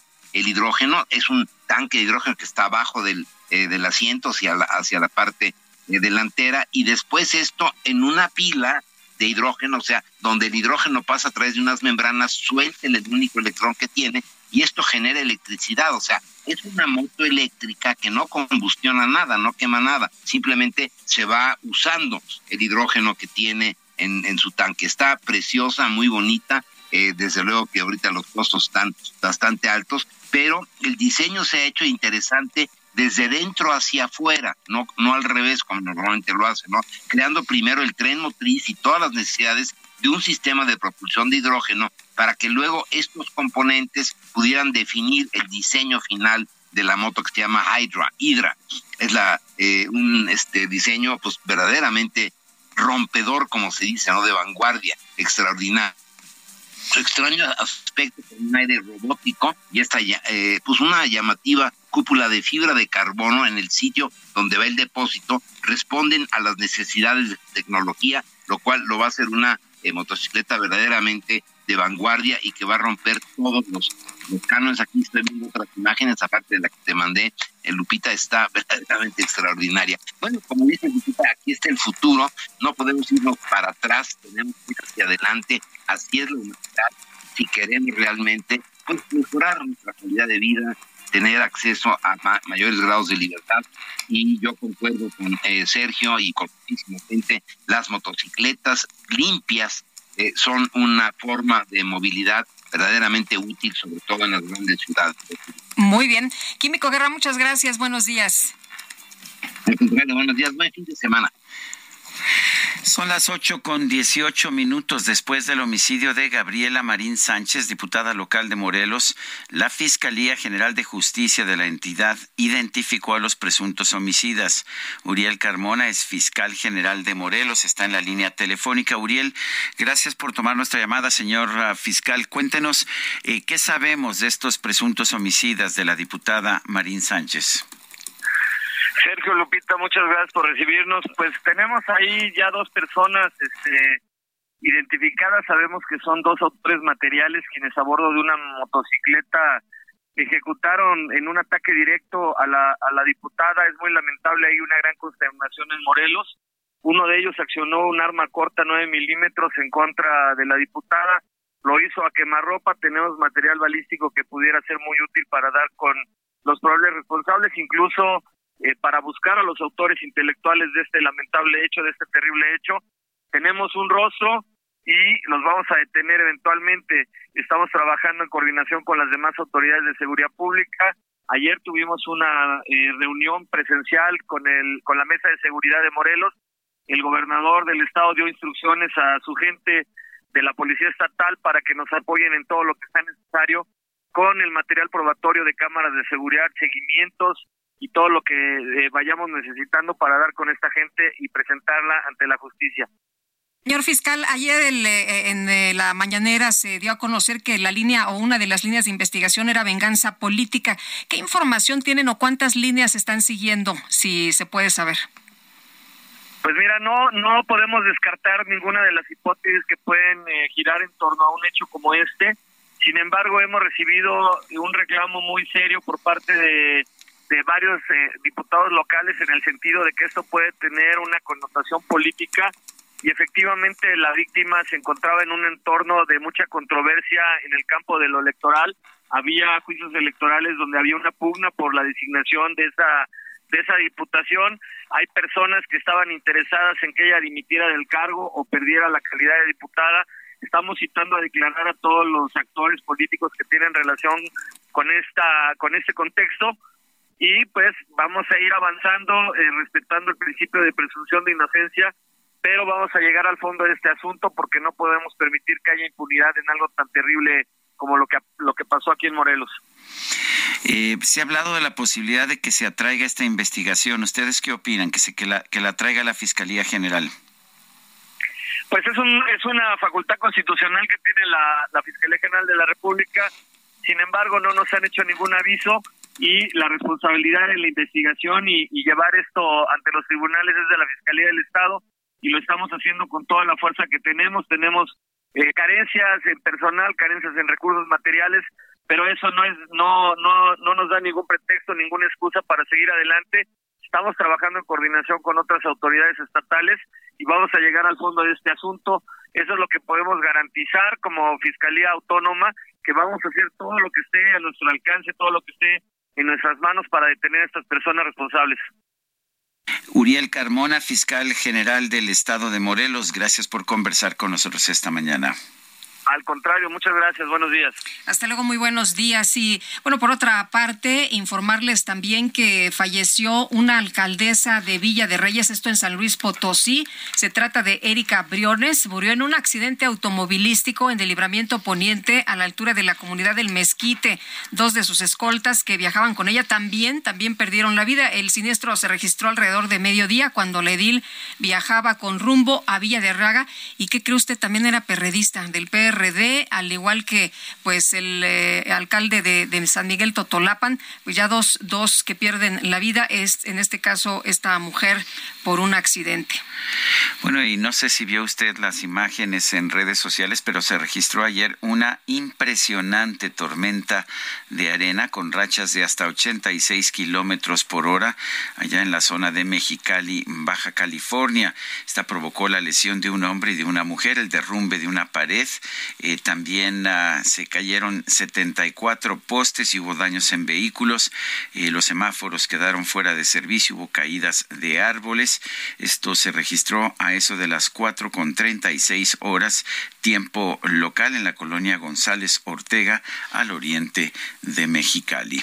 La fundadora de la organización Madres Buscadoras de Sonora, Cecilia Patricia Flores, Ceci Flores, denunció nuevas amenazas de muerte en su contra a través de un video. Vamos a escuchar inmediatamente a México, a mi refugio, y temporalmente quedan suspendidas las búsquedas programadas. Solamente las búsquedas que tenemos programadas para este mes quedarán suspendidas hasta nuevo aviso. Sería en el mes de diciembre que empezaríamos, en noviembre, perdón, que empezaríamos, empezaríamos nuevamente a hacer las búsquedas y darles todo este mes a las autoridades que hagan su trabajo, las investigaciones y den con las personas que me están amenazando y que yo pueda seguir buscando a mis desaparecidos con toda la seguridad que yo necesito para que así sea. Así que mi disculpa es para todas esas madres que han confiado plenamente en mí y que tenían la esperanza de que estuviéramos esta búsqueda en Jalisco y que lamentablemente no se me fue posible hacer. Así que mis disculpas y volvemos que tienen mi promesa de no dejar de buscar hasta encontrarles. Bueno, pues ahí lo que señala, denuncia nuevas amenazas. Cecilia sigue buscando a sus dos hijos desaparecidos.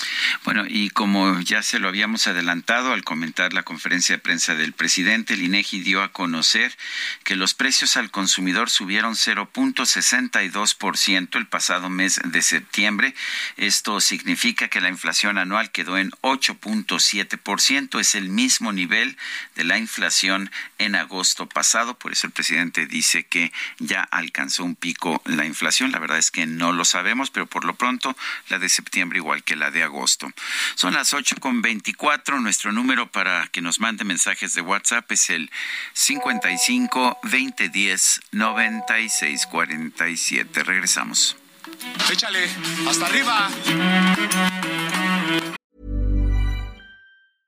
Hey, I'm Ryan Reynolds. At Mint Mobile, we like to do the opposite of what Big Wireless does. They charge you a lot, we charge you a little. So naturally, when they announced they'd be raising their prices due to inflation, we decided to deflate our prices due to not hating you. That's right. We're cutting the price of Mint Unlimited from $30 a month to just $15 a month. Give it a try at mintmobile.com slash switch. $45 upfront for three months plus taxes and fees. Promo for new customers for limited time. Unlimited more than 40 gigabytes per month. Slows. Full terms at mintmobile.com.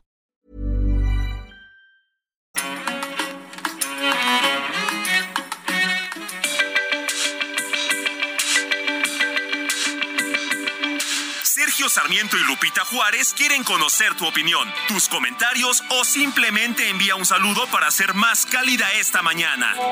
Envía tus mensajes al WhatsApp 55 20 10 96 47.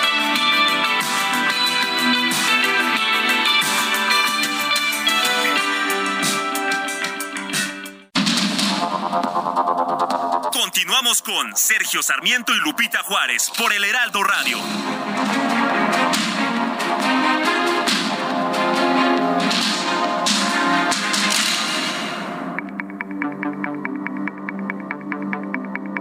Jaque Mate con Sergio Sarmiento.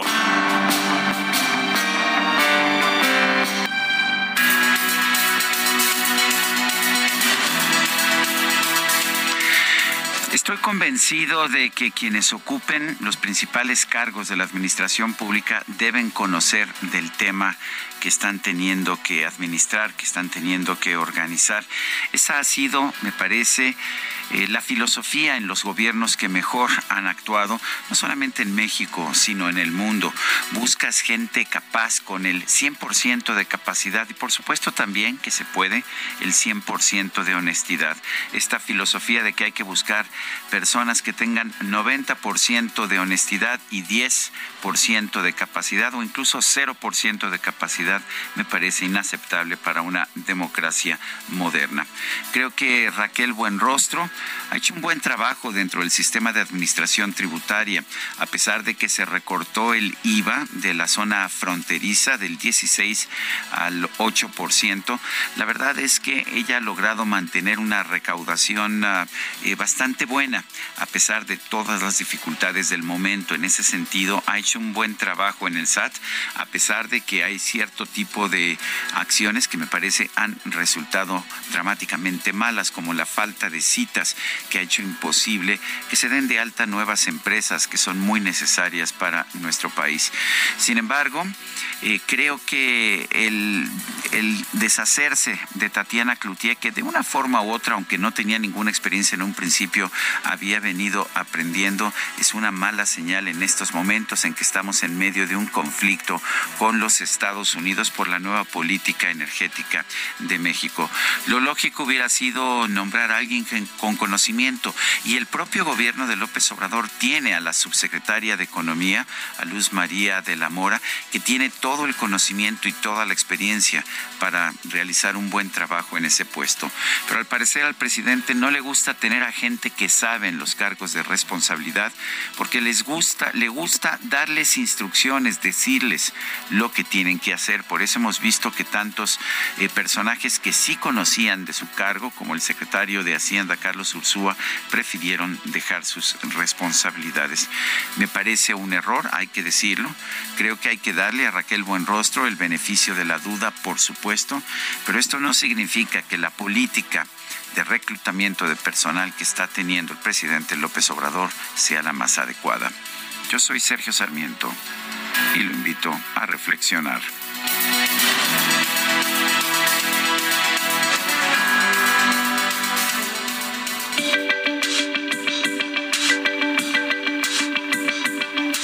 Sergio Sarmiento, tu opinión es importante. Escríbele a Twitter en arroba Sergio Sarmiento.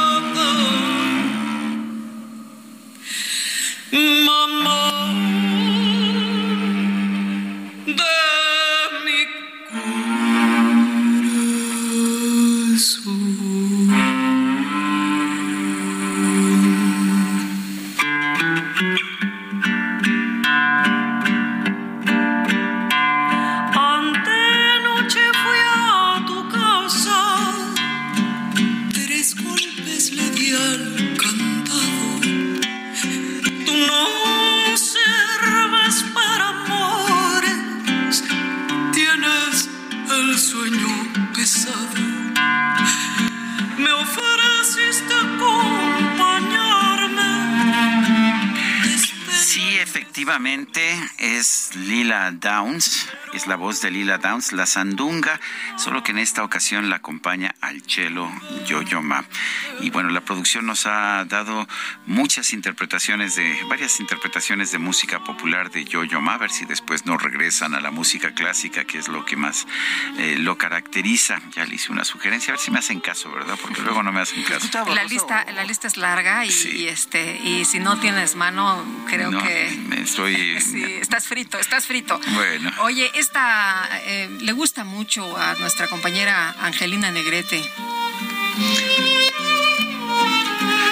Pues entonces dedicada a Angelina con muchísimo gusto, con muchísimo cariño. Con una de sus favoritas, Lila Downs. Sí, sé que le gusta mucho Lila Downs, a mí también me gusta. A mí me encanta también. Bueno, no soy tan fan como Angelina, pero sí me gusta. Fíjate que Angelina está tatuado el nombre, ¿verdad? Sí. sí. Bueno. Bueno, vámonos, vámonos con los mensajes. Dice Carlos Palacios, excelente día. Buenos días, Lupita y Sergio. Con el abrazo negado, el señor del Palacio ha demostrado una vez más que es una persona incongruente, además de rencorosa. Por eso no estuve de acuerdo en eh, que la semana pasada hayan tomado en cuenta una frase suya, ya que lo que decimos es lo que hacemos y este señor es todo un engaño. Muchos saludos. Dice otra persona, la salida de la secretaria de Economía es, en mi punto de vista, eh, algo que no afecta en nada porque no pasó nada relevante con ella. La nueva designación no quiere decir que le vaya bien como en el SAT, ya que como bien lo dijiste, Sergio no tiene experiencia en comercio exterior. Saludos, Guillermo Castañeda. Y saludos, Sergio Lupita. Soy su radioescucha consentido Jesús Díaz de Azcapotzalco. Conocí la música de Yoyo Ma gracias a la película El Tigre y el Dragón y desde entonces me hice fan tanto del chelista y del director hace tan solo 20 añitos Mañanita fresca y aún encharcada. Feliz fin, mi dúo dinámico. Por cierto que estaba revisando que fue ganadora El Tigre y el Dragón de cuatro premios de la Academia y uno de ellos fue por mejor música original. Pues, pues qué bien. No sabía, no me acordaba yo que la música era de Yo-Yo Ma, eh, pero bueno, así vamos aprendiendo. También Memorias de una Geisha, también de, de Yo-Yo Ma. Bueno, pues, pues todo. Hoy que es viernes de lectura, el libro está bueno, ¿eh? Y yo pidiendo, y yo pidiendo una, pues una pieza de, de Johann Sebastian Bach con Yo-Yo Ma, pero bueno, ni modo, uno sabe cuando las tiene perdidas. Son las 8 de la mañana con 38 minutos. En el aniversario Soriana, tequila reposado Jimador 950 mililitros o Gran Centenario 700 mililitros de 325 a 200 pesos cada uno. Y ron blanco Bacardí 980 mililitros de 295 a 200 pesos. Soriana, la de todos los mexicanos. Octubre 13, evita el exceso. Aplica restricciones. 20 personas fallecieron tras el ataque al ayuntamiento de San Miguel Totolapan, allá en Guerrero, incluido el alcalde Conrado Mendoza Almeda y su padre. Así lo informó este jueves Ricardo Mejía, el subsecretario de Seguridad y Protección Ciudadana. Sandra Luz Valdovino Salmerón es fiscal general de justicia de Guerrero, a quien le apreciamos que tome nuestra llamada. Señora fiscal, muy buenos días. Muy buenos días, Lupita. Eh, Un gusto. Gracias. Igualmente, cuéntenos cómo están las investigaciones, qué es lo que han arrojado hasta el momento. Eh, el presidente decía en esta mañanera que pues ya hay información importante. ¿Qué nos puede compartir? Las indagaciones todavía continúan. Ahorita se ha obtenido información de fuentes abiertas. A ver, eh, no, nos, ¿Nos escucha, señora fiscal? Parece que se estaba escuchando muy mal, parecía que iba en carretera, no sé, así se escuchaba. Espero que podamos restablecer esa llamada. La ah, verdad. Ahí, ahí, está. ¿Sí? sí ¿No? no. Ah, bueno. Bueno, la verdad es que eh, apenas empiezan las, uh, las investigaciones, pero pues la verdad es que es una matanza realmente espantosa. 20 personas, eh, sobre todo si consideramos que nos han dicho mucho que ya en este sexenio no hay masacres. Decía, ¿no? El mismo presidente decía en su conferencia mañanera que en el país ya no hay masacres y que quienes así lo aseguran pues es para quedar para hacer quedar mal a su administración. Pero bueno lo que hemos estado viendo es eh, muy lamentable que sigan muriendo eh, personas eh, algunos de ellos que pues tenían una reunión con el alcalde del municipio imagínense nada más. Hoy como nos dicen pues no hay clases. El día de ayer todo estaba clausurado los bueno cerrado los comercios. La gente pues muy asustada muy preocupada por esto que son las 8 de la mañana con 40 minutos. Vámonos a otros temas mientras tratamos de recuperar esta llamada con la fiscal de Guerrero. Eh, ¿Se acuerda usted de Raimundo Collins, quien fue funcionario del gobierno de la Ciudad de México, que está prófugo y está siendo buscado por la Interpol? Bueno, Collins fue inhabilitado por 10 años y ha sido multado con 42 millones de pesos. Esto según documentación del Tribunal de Justicia Administrativa que da conocer un periódico Capitalino. El, el juez emitió su resolución con base en las investigaciones administrativas que inició la Contraloría General de la Ciudad de México por irregularidades cometidas mientras fue titular del Instituto de Vivienda de la Ciudad de México. Eh, según esta sentencia, Collins no podrá desempeñar empleos, cargos o comisiones en el servicio público durante 10 años y tendrá que pagar 42 millones de pesos, 42 millones 29 mil 498 para ser exactos, por reparación del daño causado a la hacienda pública.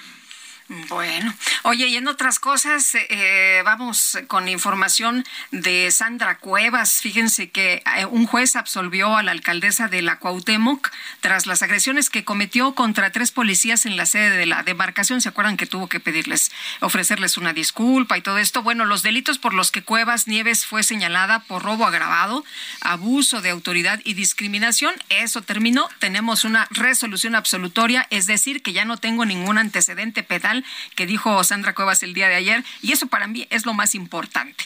Así que bueno, pues ya se termina, se cierra este capítulo. Pues ha sido un capítulo muy politizado, pero finalmente ahí está eh, la sentencia y es una sentencia que favorece al actual titular de la alcaldía Cuauhtémoc.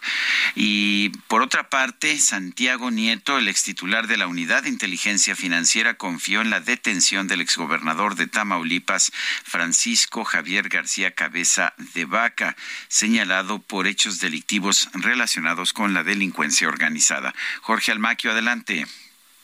Nuevamente les saludo con gusto Sergio Lupita amigos para comentar que el ex titular de la Unidad de Inteligencia Financiera, Santiago Nieto, confió en que las autoridades federales del país detendrán al exgobernador de Tamaulipas, Francisco Javier García Cabeza de Vaca, señalado de hechos delictivos relacionados con delincuencia organizada. Al acudir a la Cámara de Diputados, donde participó en el foro El futuro de las finanzas digitales, organizado por la Comisión de Ciencia y Tecnología, Nieto Castillo descartó que haya una persecución política en contra del exmandatario estatal porque aseguró que está acreditado que incurrió en irregularidades. Sus palabras. Yo no veo bajo ninguna circunstancia una persecución política. Se trata simple y sencillamente del cumplimiento de la ley en razón de que el señor este, Cabeza de Vaca se le acreditaron en la Unidad de Inteligencia Financiera, en la sección instructora de la Cámara de Diputados y Diputados y Diputadas, en el Pleno de la Cámara de Diputados y Diputados, con la Fiscalía General de la República, con este, jueces de control, eh, con conductas eh, ilícitas. Eso es lo que estamos viendo en este momento. Quien inició hace tres años las investigaciones contra García Cabeza de Vaca cuando estaba al frente de la UIF, señaló que hay que reconocer el trabajo de la Fiscalía General de la República, particularmente de la Fiscalía Especializada en materia de delincuencia organizada, que solicitó en el primer día de la administración del hoy gobernador Américo Villarreal un oficio para que le notificara si Cabeza de Vaca mantenía su inmunidad constitucional y al decir que no, se obtuvo la orden de aprehensión. Santiago Nieto expuso que actualmente desempeña el cargo de Procurador General de Justicia en el estado de Hidalgo, en donde ya atendieron una especie de estafa maestra hecha en la última etapa de la administración de Omar Fayad. No hay cacería de brujas, se trata de una serie de denuncias que hemos eh, recibido de 13 municipios por una especie de estafa maestra hidalguense con la generación de eh, empresas fachada que recibieron recursos a lo largo extraordinarios a lo largo de este año. Hasta este momento estamos hablando de 540 millones de pesos, pero la cifra podría aumentar. También destacó que durante el primer mes del gobernador Julio Menchaca se han logrado más de 549 judicializaciones, han logrado el cumplimiento de 146 órdenes de aprehensión en contra de distintas personas que cometieron conductas ilícitas que van desde violación, abuso sexual, feminicidio, hasta llegar a los temas vinculados con la corrupción. Sergio Lupita, amigos, el reporte que les tengo. Jorge Almaquio, muchas gracias. Bueno, y Rubén Aguilar Valenzuela y Rubén Moreira Valdés publican su nuevo libro que se titula Jaque Mate al Crimen Organizado y explican cómo y por qué el Estado de Coahuila logró una reducción importante de la violencia en seis años. Y Rubén Aguilar, autor y ex titular de la Coordinación de Comunicación Social y portavoz de la Presidencia y la República, qué gusto saludarte esta mañana. Muy buenos días. Muy buenos días, Lupita. Muy buenos días, Sergio. Buen día quien nos escucha. Oye, hablan ustedes de un panorama muy grave en materia de inseguridad en Coahuila, donde pues estaba eh, la gente viviendo en un terror impresionante. Incluso citan los hechos de Allende y de cómo eh, la gente pues eh, ya no podía hacer absolutamente nada porque todo, todo estaba cooptado por el crimen organizado. Sin embargo, hay un planteamiento de que cuando hay estrategia, una estrategia que no nada más significa que tengas el elementos o que tengas patrullas o que tengas el ejército en las calles, pues si hay resultados. Cuéntanos, por favor. Sí, bueno, pues se cuenta el, eh, lo que hizo Rubén Moreira, gobernador de 2011 a 2017, cuando recibe pues un estado terrible. Eh, Allende, Torreón eran de las ciudades más inseguras del mundo. Y bueno, pues aplica una estrategia que en los primeros años de gobierno reduce en 88% los homicidios dolosos y básicamente todo el resto de los eh, crímenes o de los eh, delitos este y bueno básicamente el texto te plantea cómo si el gobernador convierte en su gran tarea devolver la paz a su estado eh, y se responsabiliza de ello en el marco de una estrategia compleja que integre la prevención y también el enfrentamiento directo contra el crimen y articula eh, las fuerzas federales y municipales, la fuerza federal como coadyuvante, eh, pero que no puede ser la responsable de la estrategia porque no tiene los elementos que tiene un gobernador y luego eh, pues las policías municipales en un plan concertado de acción común pues sí se puede y ahí están los resultados y el libro narra pues eh, con detalle cuál fue la estrategia, los 15 elementos que eh, constituyeron la estrategia, el desarrollo de la misma y luego un caso pues eh, muy exitoso, probablemente en el caso de México el más exitoso e incluso en América Latina, a lo mejor solo comparado con con la Medellín de Fajardo, que era un municipio, no, un estado, eh, eh, y que ha continuado, que también eso es inédito, ha continuado con el gobernador Miguel Riquelme, que aplicó la misma estrategia y ya son 11 años eh, de la misma estrategia. Hoy Coahuila tiene el índice de homicidios dolosos por 100.000 habitantes solo 4, la media nacional es 32 eh, que eso es más o menos estar como algún país de Europa, a pesar de que Coahuila está rodeado de Chihuahua, de Durango, de Tamaulipas, de sitios de, Zacatecas, eh, lugares muy, muy, muy violentos, Lupita. Eh, sé que hubo varias, varias políticas y aquí se señalan en este libro. A tu juicio, Rubén, ¿cuáles fueron las más exitosas? Hay, hay políticas, de hecho, que pues parecerían cuestionables. Dice, por ejemplo, aquí en algún punto tu libro que se cerraron los table dance. No sé si eso ayude a la seguridad, pero ciertamente no ayuda a, pues a, a las mujeres que, que tienen derecho a ganarse la vida. Pero, ¿cuáles fueron a tu juicio las políticas más exitosas?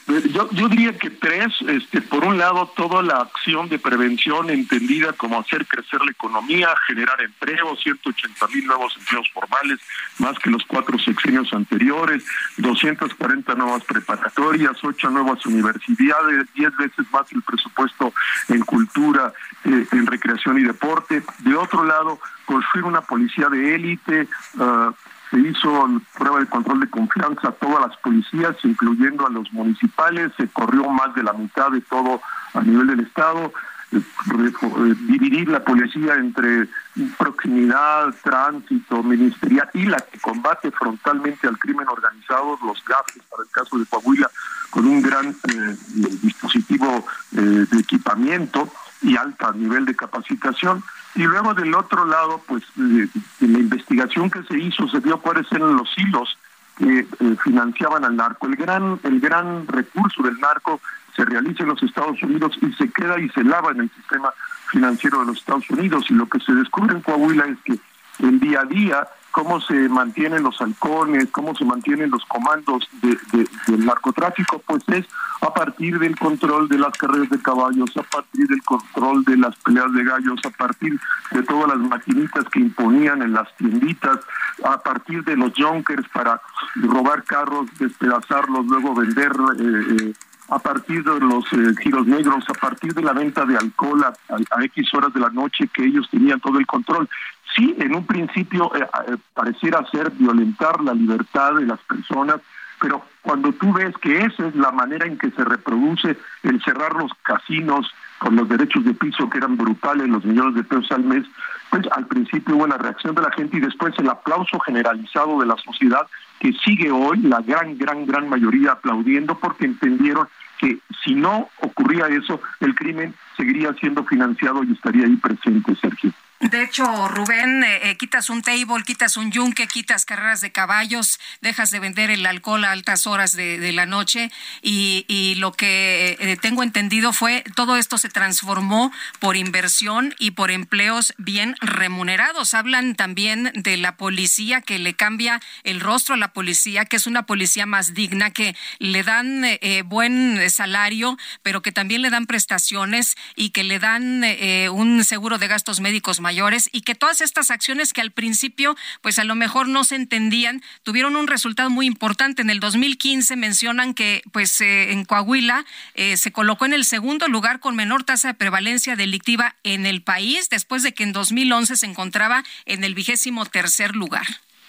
Así es, y hoy día, eh, aunque parezca increíble, Piedras Negras y Torreón son en la percepción ciudadana, como dicen las encuestas, los sitios más seguros de México, entre los cinco primeros sitios más seguros de México. De ese tamaño fue la acción. Ahora, otra vez, si el gobernador no se pone a la cabeza con sus propios recursos, articulando las fuerzas federales y las municipales, no vamos a resolver nunca el problema y seguiremos en estos ya 16 años desde que Calderón saca al ejército en la calle, lo mantiene eh, Peña Nieto, le da nuevas funciones y mayores eh, espacio de acción al presidente López Obrador.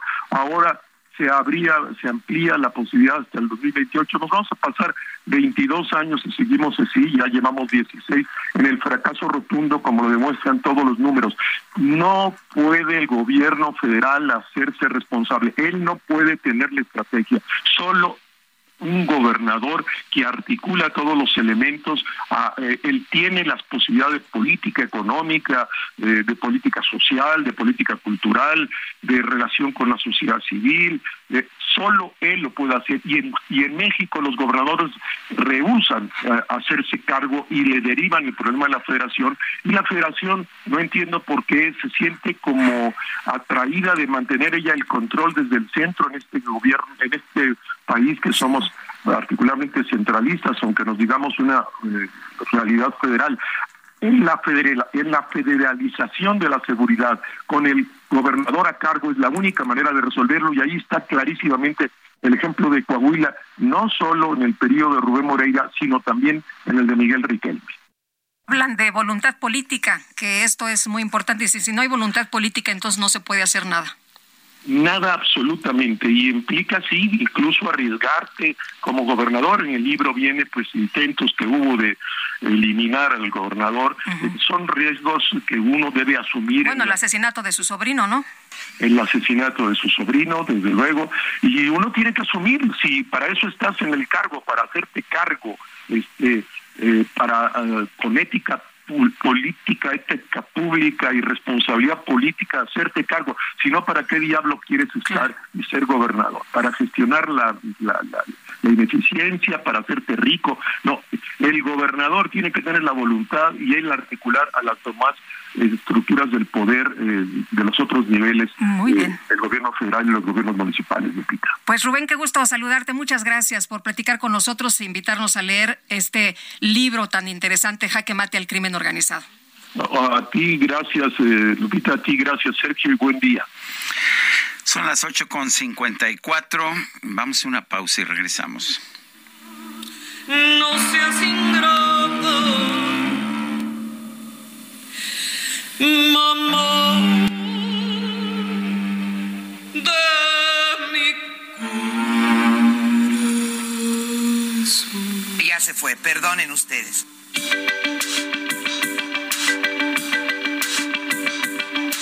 Sergio Sarmiento y Lupita Juárez quieren conocer tu opinión, tus comentarios o simplemente envía un saludo para hacer más cálida esta mañana.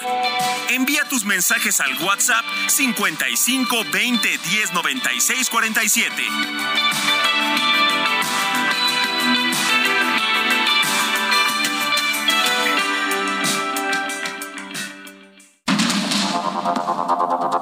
Continuamos con Sergio Sarmiento y Lupita Juárez por el Heraldo Radio.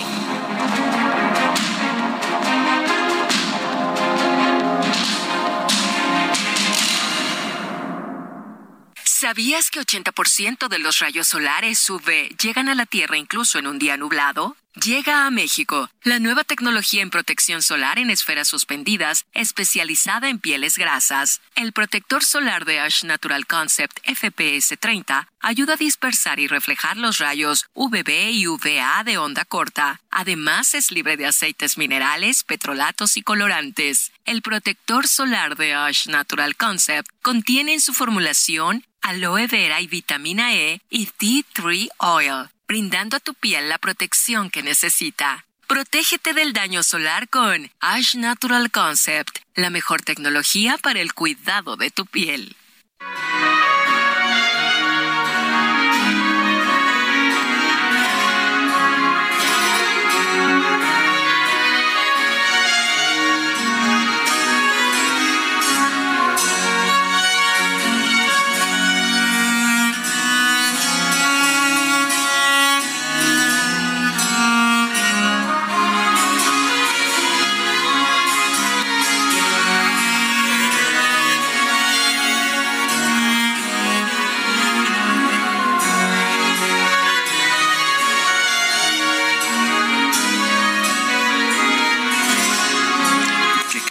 Guadalupe. Sí te cumplieron. Sí me cumplieron.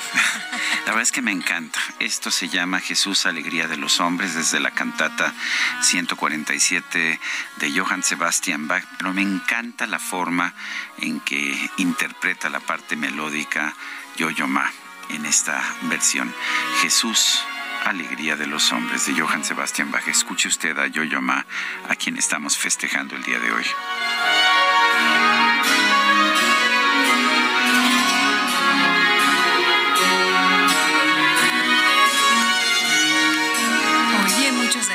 Amigos aplaudiendo la música esta mañana. Excelente fin de semana, Sergio Lupita. Felicidades por la música de hoy. Disfrutaremos el chelo con toda la actitud. Opino que mientras no se tenga una verdadera estrategia desde el gobierno, no importa quiénes estén a cargo, porque siempre tendrán que alinearse al jefe del Ejecutivo y ese es el verdadero problema. Pobre México. Le saluda Edmundo Monterrosas desde el Bello Querétaro. Querétaro, que por cierto, perdón, nos ha dado ejemplo de que si hay buenas policías y policías capacitadas, pues hay buenos resultados. Yo creo que los, los grandes ejemplos son Yucatán, eh, Coahuila, efectivamente, y Querétaro son tres grandes ejemplos. Nos dice, nos dice otra persona, soy Verónica Flores de la ciudad de Oaxaca. Felicidades, Sergio y Lupita, por su programa. Ustedes sí son influencers, de verdad. Desde hace muchos años los escucho y ahora que mis hijos ya son jóvenes universitarios, qué sorpresa la mía que veo que también los escuchan. Eso sí es ser influencer. Me encanta su noticiero. Pues Verónica, gracias por escucharnos para nosotros no hay alegría mayor. Qué gusto, ya no vamos a caber por esa puerta por la que entramos esta mañana. Bueno, estamos a dieta, ¿no? Oye, de lo que nos dimos cuenta es que cómo han pasado los años primero nos escuchaba ella y ahora sus hijos. Bueno. buenos días, Sergio Lupita. Soy Héctor Ramírez Salas de Nuevo León. El presidente AMLO sí que está equivocado, no pone las cosas ni las ideas en su lugar, ni abrazos ni balazos, puro chisme. No, ayer, ¿qué tal? Ni abrazo, ¿verdad? Ni abrazo. A Tatiana. Dice que no, que, ni cuenta se dio. Yo, yo tampoco creo que eso haya sido significativo, pero sí, a veces, como digo yo, el presidente comete suficientes errores él solo como para que le inventemos faltas que no cometió. No, no la quiso abrazar. Se ¿Ah, vio muy claramente. ¿Tú crees? Yo, creo que sí. Yo no estoy de acuerdo. No fue mi percepción nada más, porque en cuanto vi la imagen dije, ¿qué, por qué? ¿Por qué no le corresponde? Pero bueno, vámonos a las cosas importantes. Yo creo que, que aquí Guadalupe Juárez y yo estamos discrepando. Me parece maravilloso. Me parece, me parece maravilloso. Aquí sí hay, no te voy a acusar de traidora a la patria por discrepar conmigo, Guadalupe. No, harías mal, harías muy mal. Son las nueve con cuatro minutos. Vámonos a un resumen de la información más importante. Esta mañana el presidente Andrés Manuel López Obrador anunció que la jefa del Servicio de Administración Tributaria, el SAT, Raquel Buenrostro, va a ser nombrada titular de la Secretaría de Economía. Raquel Buenrostro, secretaria de Economía, quien ahora se desempeña como directora del SAT, que ha tenido muy buen trabajo porque no ha disminuido la recaudación. Yo creo que lo que cuentan son los hechos y es una servidora pública ejemplar. Le tenemos toda la confianza y ella va a ser la próxima secretaria de Economía. Es maestra en Economía, tiene licenciatura en Matemática de la UNAM y maestría en Economía del Colegio de México. Por otro lado, el presidente López Obrador aseguró que la inflación en México ya llegó a su límite máximo, por lo que espera que en los próximos meses comience a bajar. Ya no hay mayor crecimiento inflacionario. Esa es muy buena noticia para el pueblo, para la gente. Y yo espero que hacia adelante siga la disminución. Eh, ya llegó a su techo, a su límite máximo y va empezar a bajar. Ese es mi pronóstico. El consorcio español Dunor ganó un arbitraje contra la Comisión Federal de Electricidad por incumplimiento del contrato para la construcción de la planta en Palme 2 en el estado de Sonora. De Morena, María Clemente García, propuso reconocer el trabajo sexual como una actividad lícita cuando se ejercida de manera libre, voluntaria, autónoma y sin coerción entre personas mayores de 18 años. El Servicio de Seguridad de Suecia informó que una investigación sobre las fugas en los gasoductos Nord Stream 1 y Nord Stream 2 reforzó las sospechas de un grave sabotaje con detonaciones. El gobierno de la ciudad de Filadelfia emitió una disculpa pública por los experimentos médicos poco éticos realizados en internos de la prisión de Holmesburg, esto entre las décadas de 1950 y 1970. Si te vienen a contar cositas malas de mí, manda a todos a volar diles que yo no fui. Yo te aseguro que yo no fui, son puros cuentos. No, Lupita, yo no fui, no fui y tampoco. ¿Quién este, sería tú? Pues eh, yo no, yo, este, ¿cómo es? Yo no andaba, yo no andaba ahí. Esas son puras mentiras. Pero en fin, fíjate, en redes sociales se reportó la aparición de unos misteriosos mensajes en espectaculares ubicados en varios puntos de la Ciudad de México. Estos ha- habrían sido colocados por un hombre que busca el perdón de su pareja tras una infidelidad. Por lo menos eso es lo que nos dicen. Hay quien dicen que es simple y sencillamente un gancho de, de publicidad. publicidad. Pero en fin, los anuncios incluyen frases como Laura, ella y yo solo somos amigos. Y Laura, me quedé en el hotel para no manejar de noche, entre otras. Tú sí me crees, ¿verdad, Lupita? Yo sí te creo, Sergio. Sin... Ay, ajá, sí. En vivo y en directo para todo el mundo mundial. La espera terminó. Vamos a empezar a vivir una experiencia única. Invade tus sentidos. Siente la fuerza de mi música. La micro deportiva. Esto comienza así. El teléfono, un teléfono no es ring ring y mi corazón no da con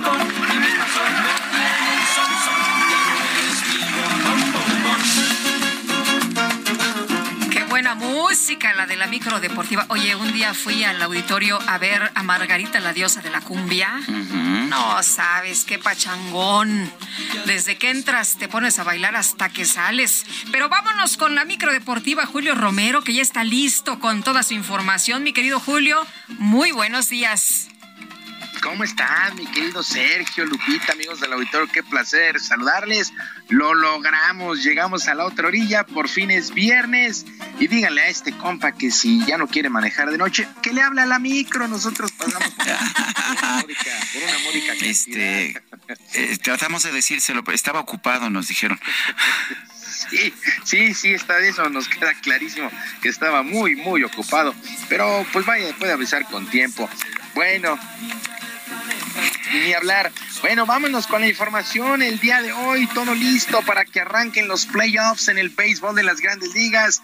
Llega uno de los mejores momentos del año, las grandes ligas, y por lo pronto los duelos eh, pues de comodines, los duelos de comodines el día de hoy, las mantarrayas de Tampa Bay contra los indios de Cleveland, enfrentamiento de mexicanos Isaac Paredes y Jonathan Aranda estarán con Tampa Bay, mientras que Filadelfia estará enfrentando a los Cardenales de San Luis, donde milita Giovanni Gallegos, pitcher de San Luis. Andrés Muñoz por los Marineros de Seattle estará enfrentando a Alejandro Kirk catcher de los Azulejos de Toronto, mientras que los Padres de San Diego jugarán contra los Mets de Nueva York. Hay que recordar que descansan pues Julio Urias con los Dodgers de Los Ángeles y José Urquidi con los Astros de Houston. Son siete, siete mexicanos que estarán participando en estos playoffs de las grandes ligas. Vamos a ver quiénes quedan con vida. Mientras tanto, en un ejercicio en redes sociales, el presidente de la Liga Mexicana de Béisbol, Horacio de la Vega tuvo contacto con varios medios de comunicación.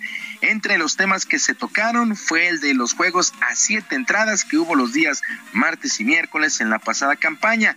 El balance, por lo menos en temas de televisión, fueron positivos. Escuchamos a Horacio de la Vega, presidente de la Liga Mexicana de Béisbol.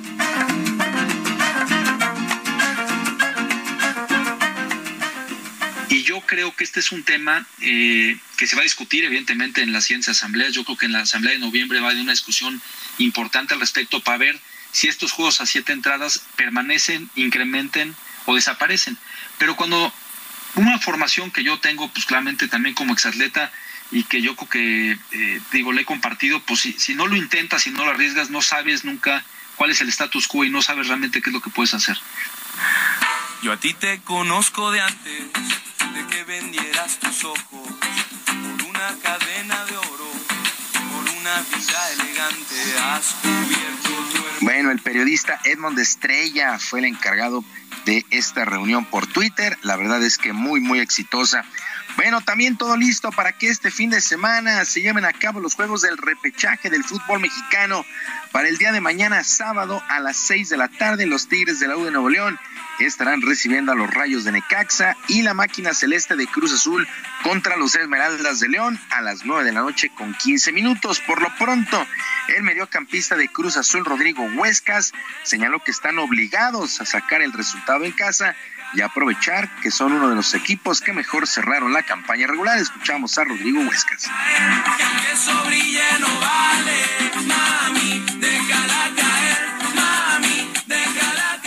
Claramente todos los jugadores que representamos Cruz Azul queremos dar, dar a notar, dar a saber que Cruz Azul es una institución grande, de las mejores instituciones, por lo tanto siempre debemos estar peleando lo más alto, no creo que no estamos tan satisfechos con el torneo por lo por todo lo que ha pasado, por todas las circunstancias, pero creo que el grupo supo readaptarse y como dar ese renacimiento, ese chispazo de, de poder darle vuelta a la página.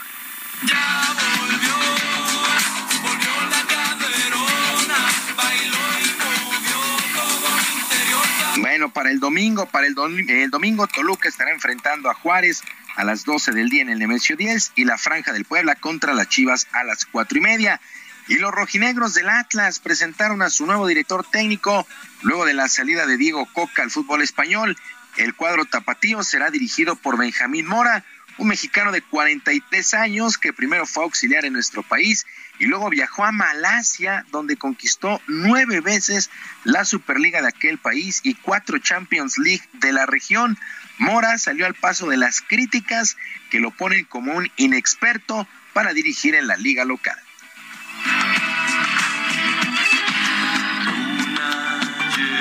las bestias se alborotan, el mundo se prepara, Estamos convencidos de, de, lo que somos nosotros como, como profesionales. Si bien soy joven de alguna manera, pero tenemos ya alguna experiencia en el fútbol como entrenador. Entonces voy a intentar poner todas mi, mis capacidades, mis habilidades, junto con la de mi cuerpo técnico y junto con, la, con, el, con el club, pues para que haya mejores opiniones. Las cosas en la vida, más bellas y. Bueno, y se puso en marcha la semana 5 en el fútbol americano de la NFL y en un duelo lleno de errores, en verdad lleno de errores, el equipo de los Potros de Indianápolis venció 9 a 6 a los Broncos de Denver en tiempo extra. Matt Ryan de Indianapolis lanzó 251 yardas con dos intercepciones, mientras que Russell Wilson 274 yardas y dos intercepciones. En la última jugada del duelo, los Broncos buscaron el touchdown del triunfo en vez de la yarda que les hacía falta para el primero y gol.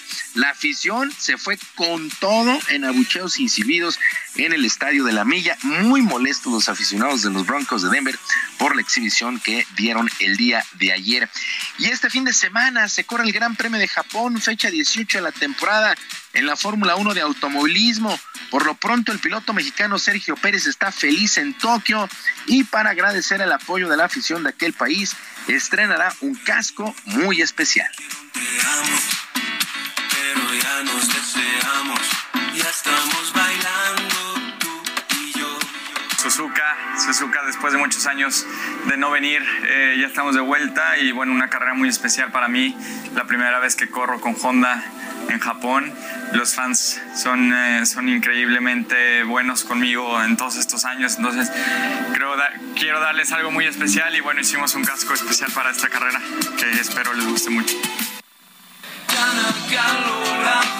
El casco es blanco con vivos en rojo, con el nombre de la escudería Red Bull en un costado, el nombre del estado de Jalisco en la barbilla, la bandera mexicana en la parte de arriba y los patrocinadores distribuidos en todo el espacio, el blanco y el rojo, en clara alusión también a la bandera japonesa. Sergio Lupita, amigos del auditorio, la información deportiva este viernes, que sea un extraordinario fin de semana para todos y que por supuesto sus equipos ganen. Gracias, Julio. Buenos días. Buenos días. Son las nueve son las nueve de la mañana con 17 minutos. El presidente de los Estados Unidos, Joe Biden, dijo que dijo ayer que el presidente ruso Vladimir Putin no está bromeando sobre las armas nucleares. El riesgo de Armagedón, o sea, el riesgo de una destrucción nuclear está en su nivel más alto desde la crisis de los misiles de Cuba en 1962. Esto lo dijo el presidente Biden al hablar en un evento de recaudación de fondos para el comité de campaña senatorial demócrata. Biden dijo que Putin no está bromeando cuando habla del uso de armas nucleares tácticas, biológicas o químicas, es lo que dice el presidente de los Estados Unidos. A propósito, hoy es cumpleaños, hoy es cumpleaños de Vladimir Putin, está cumpliendo 70 años y pues eh, también vale la pena señalar que el uh, patriarca de la Iglesia Ortodoxa rusa felicitó a Putin por sus 70 años y dijo, eh, Dios te puso en el poder. Eso es lo que dice el patriarca, el líder de la Iglesia Ortodoxa. Bueno, dos tercios de los países de las Américas reafirmaron su respaldo a Ucrania ante la invasión rusa en una declaración leída durante la Asamblea Anual de la OEA que se realiza en Lima. México, Argentina y Brasil no figura entre las 24 naciones que suscribieron el documento difundido al plenario de la Asamblea General de las Naciones de los Estados Americanos, que es el máximo órgano político del bloque. El texto impulsado por Guatemala no constituye, sin embargo, una decisión de la OEA, que ayer comenzó su asamblea con un mensaje en video del presidente de Ucrania, Volodymyr Zelensky, pidiendo apoyo de la región. Es crucial que estemos unidos en contener los refrendos fraudulentos, los referendos fraudulentos de Rusia como una violación del derecho internacional e inequívocamente rechacemos cualquier intento de anexarse territorio ucraniano de manera ilegal. Esto lo dijo el secretario de Estado de los Estados Unidos, Anthony Blinken.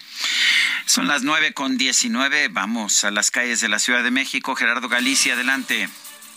Sergio Lupita, excelente mañana y tenemos información para nuestros amigos que van a utilizar el eje 5 sur. Ya tenemos bastante actividad en los alrededores en la central de abasto de Iztapalapa y esto por supuesto se traduce en un avance complicado. Hay problemas ya para superar Javier Rojo Gómez, llegando también al acceso principal de la central de abasto van a encontrarse con rezago debido a la gran cantidad de camiones que ingresan a la misma y también problemas para superar la avenida Canal de Río Churubusco. Si van a utilizar el eje 5 sur, hay que hacerlo con algunos minutos de anticipación. Y por lo pronto, el reporte. Gerardo, muchas gracias. Hasta luego. Y Daniel Magaña, ¿dónde andas? Cuéntanos, buen día. ¿Qué tal, Lupita? Sergio, muy buenos días. Bueno, pues ahora con información vehicular de la zona de la Avenida de los Insurgentes Sur, amanece pues nublado en eh, toda esta zona, pavimento mojado en algunos puntos. Así que hay que manejar con precaución, en donde ya tenemos bastantes complicaciones vehiculares, es en la zona de insurgentes para quien eh, pues decide incorporarse hacia la zona de la avenida San Fernando. Bueno, pues aquí tenemos algunas complicaciones eh, viales a partir de aquí, ya una vez que logre incorporarse hacia la zona de San Fernando, el avance mejora en dirección hacia la zona centro de esta alcaldía de Tlalpan o bien para poder trasladarse hacia la zona de hospitales. Esto ya cerca también de la colonia Toriel Hoguera. El reporte. Gracias, Daniel. Son las 9 de la mañana con 20 minutos. El amor inspira nuestras acciones por México. Reforestando la tierra, reciclando, cuidando el agua, impulsando a las mujeres y generando bienestar en las comunidades. Juntos somos Coca-Cola y contigo el amor multiplica.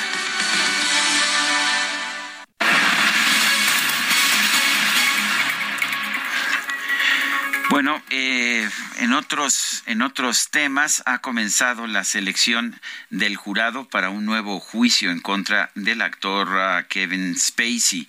Este es un juicio por una demanda presentada por otro actor, Anthony Rapp, quien en 2017 hizo la primera de una serie de acusaciones por conducta sexual inapropiada de Kevin Spacey.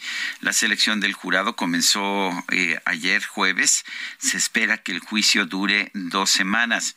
Ahí sí duran dos semanas los juicios, ¿verdad? En Estados Unidos, al contrario de lo que ocurre en nuestro país. Veinte años para que para que se lleve a cabo un juicio aquí en México. La demanda contra Kevin Spacey surge de un supuesto encuentro entre los dos actores en 1986. Anthony Rapp era un actor adolescente. Spacey tenía entonces 26 años y estaba iniciando su carrera en Broadway.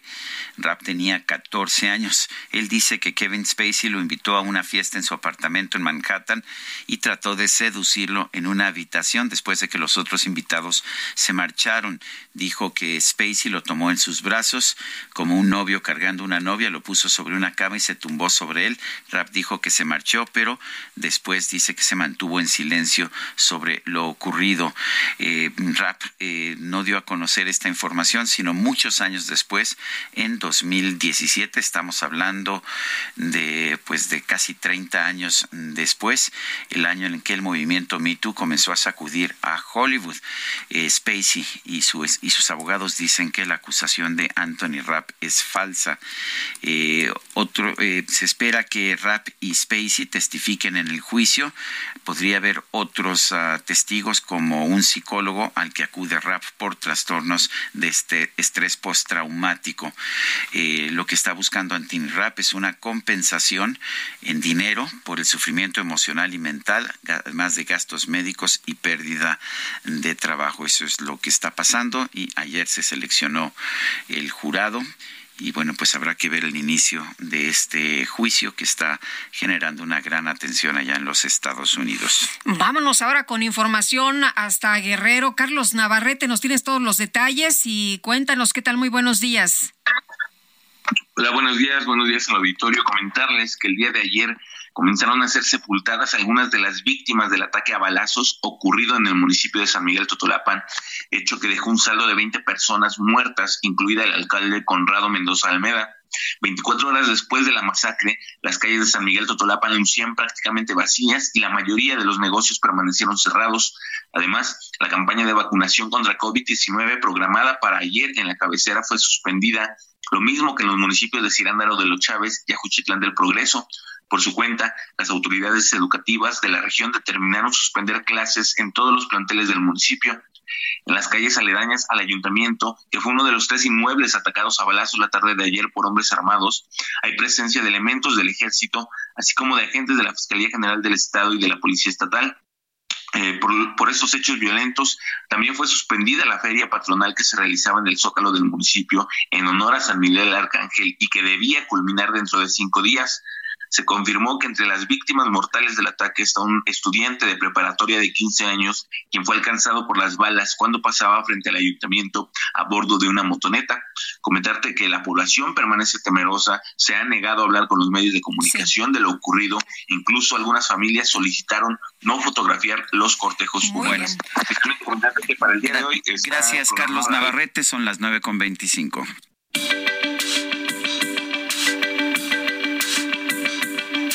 Sergio Sarmiento y Lupita Juárez quieren conocer tu opinión, tus comentarios o simplemente envía un saludo para ser más cálida esta mañana. Envía tus mensajes al WhatsApp 55 20 10 96 47.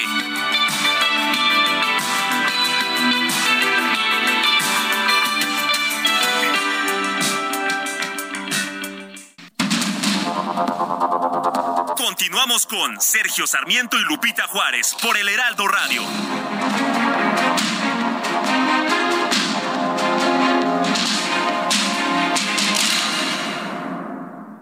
Gastrolab, historia, recetas, materia prima y un sinfín de cosas que a todos nos interesan. Amigos del Heraldo Radio, soy el chef Israel Arechiga de Gastrolab y ayer ya los llevé de la mano para hacer nuestra pumpkin spice en casa y que acompaña perfecto cualquier preparación que tiene calabaza de Castilla. Hoy les traigo la receta de unas galletas para hacer este fin de semana que son una delicia. Los ingredientes son muy sencillos, 130 gramos de mantequilla, 115 gramos de azúcar, una pieza de huevo, esencia de vainilla o media vaina de vainilla de papantla, 120 gramos de puré de calabaza que bien se puede hornear a 180 grados envuelta en papel aluminio con un poquito de mantequilla y azúcar durante 120 minutos o que bien se puede hervir de la manera tradicional con un poquito de jarabe con piloncillo. Después necesitamos 180 gramos de harina, una cucharadita de nuestra mezcla de especias de pumpkin spice que ayer aprendimos a hacer, un poco de chispas de chocolate y frutos secos opcionales que si usan avellanas o almendras van perfecto para esta receta. El procedimiento muy sencillo, hay que ir a gastrolabweb.com, nos lleva de la mano paso a paso y para el fin de semana tenemos una receta que acompañada con el atole que les platiqué ayer no tiene fallo. En el aniversario Soriana, Six Pack Barrilito en lata o botella, 355 mililitros de 67.90 a 40 pesos con 50 puntos cada uno. Y Chivas Regal, 12 años, 750 mililitros de 803 a 2 por mil pesos. Soriana, la de todos los mexicanos. Octubre 13, evita el exceso. Aplica restricciones.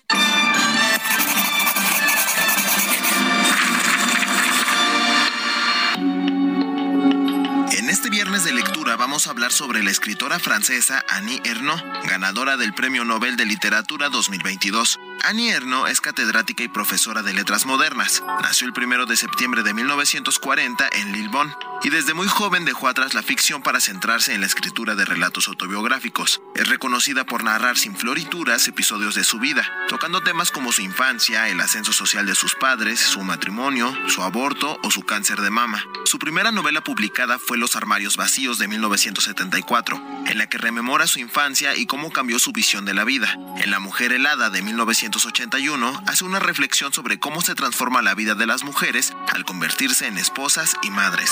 Su obra más reconocida es Los años, de 2008, en la que brinda una mirada de la sociedad francesa desde el fin de la Segunda Guerra Mundial y hasta principios de los años 2000.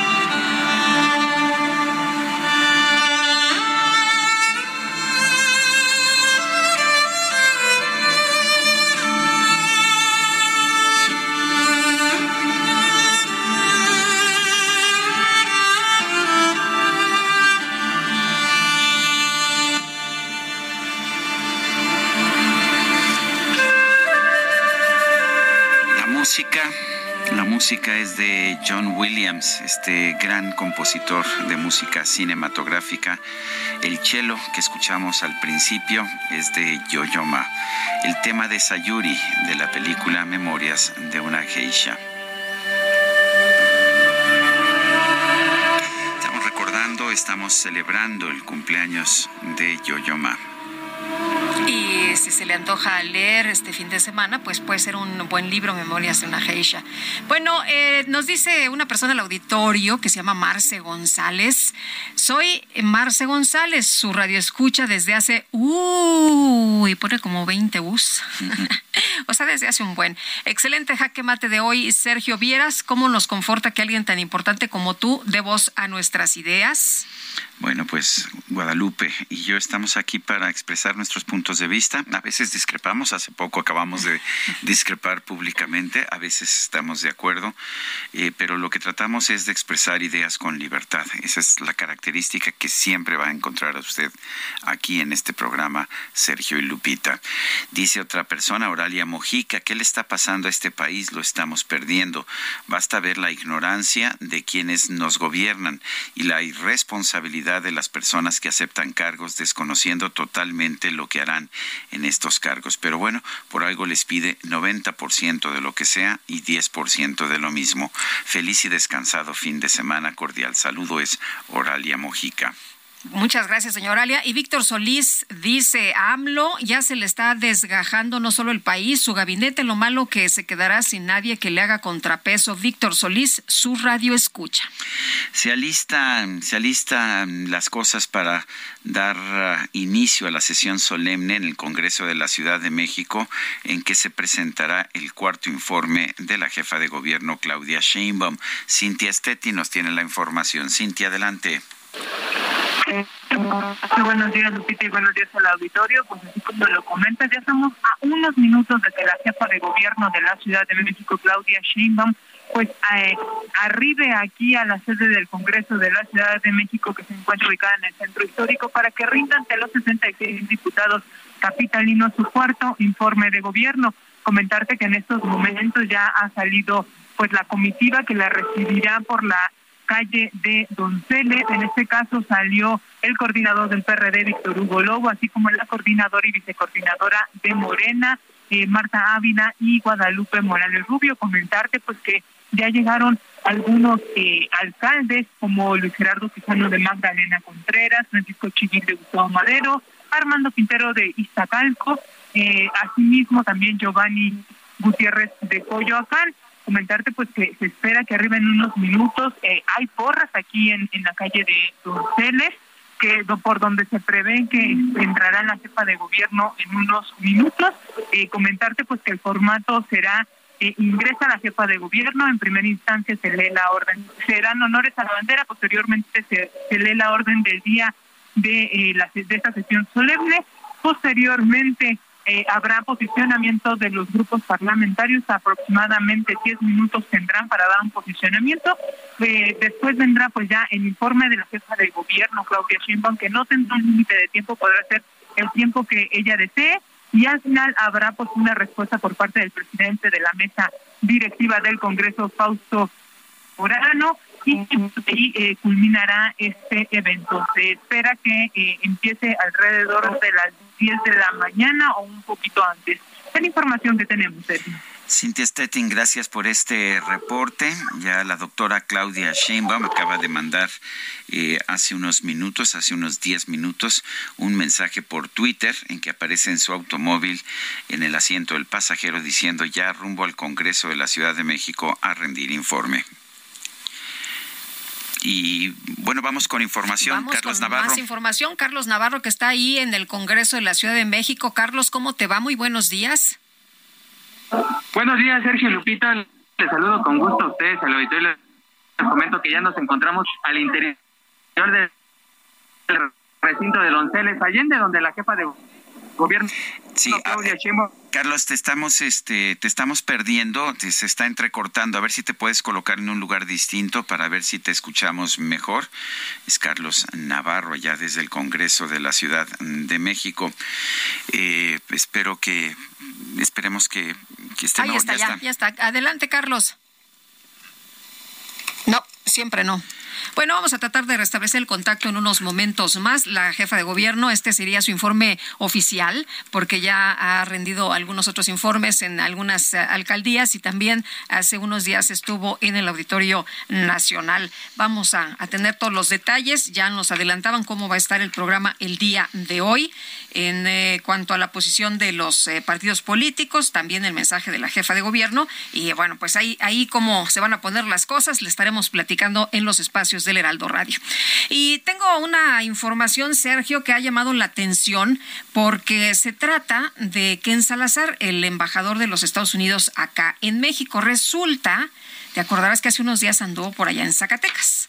Bueno, pues es la segunda visita, ayer también estuvo por allá, es la segunda visita a Zacatecas en un mes, algo que ha llamado mucho la atención entre los zacatecanos porque dicen que no se había visto en eh, pues eh, otras ocasiones que un diplomático eh, este, de los Estados Unidos, en este caso el embajador Ken Salazar, pues eh, regresara eh, tan, tan pronto. El Buró Federal de Investigación, la Agencia Antidrogas estadounidense, un organismo del Departamento de Estado y el Consulado de los Estados Unidos firmaron con el gobernador de Zacatecas, David Monreal, un acuerdo para apoyar la lucha contra el narcotráfico en la entidad. Así que, bueno, pues eh, Zacatecas será pionero de la Embajada de Estados Unidos en México, que está, dicen, abierto para replicarse en algunas otras entidades.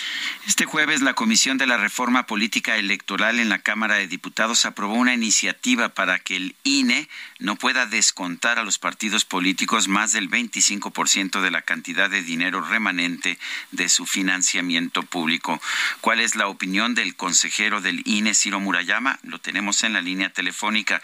Ciro, gracias por tomar nuestra llamada. ¿Cuál es, cuál es tu posición o la del Consejo del INE sobre este tema?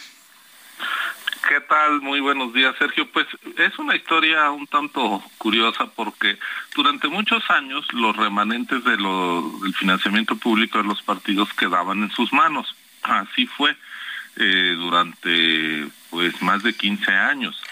Eh, hace relativamente poco, hacia 2016, eh, el partido Morena se inconformó ante esa medida del INE de no retener los eh, remanentes y el Tribunal Electoral le dio la razón y nos obligó a hacer unos lineamientos para determinar cómo se calculan los remanentes y entonces reintegrar ese dinero a la tesorería.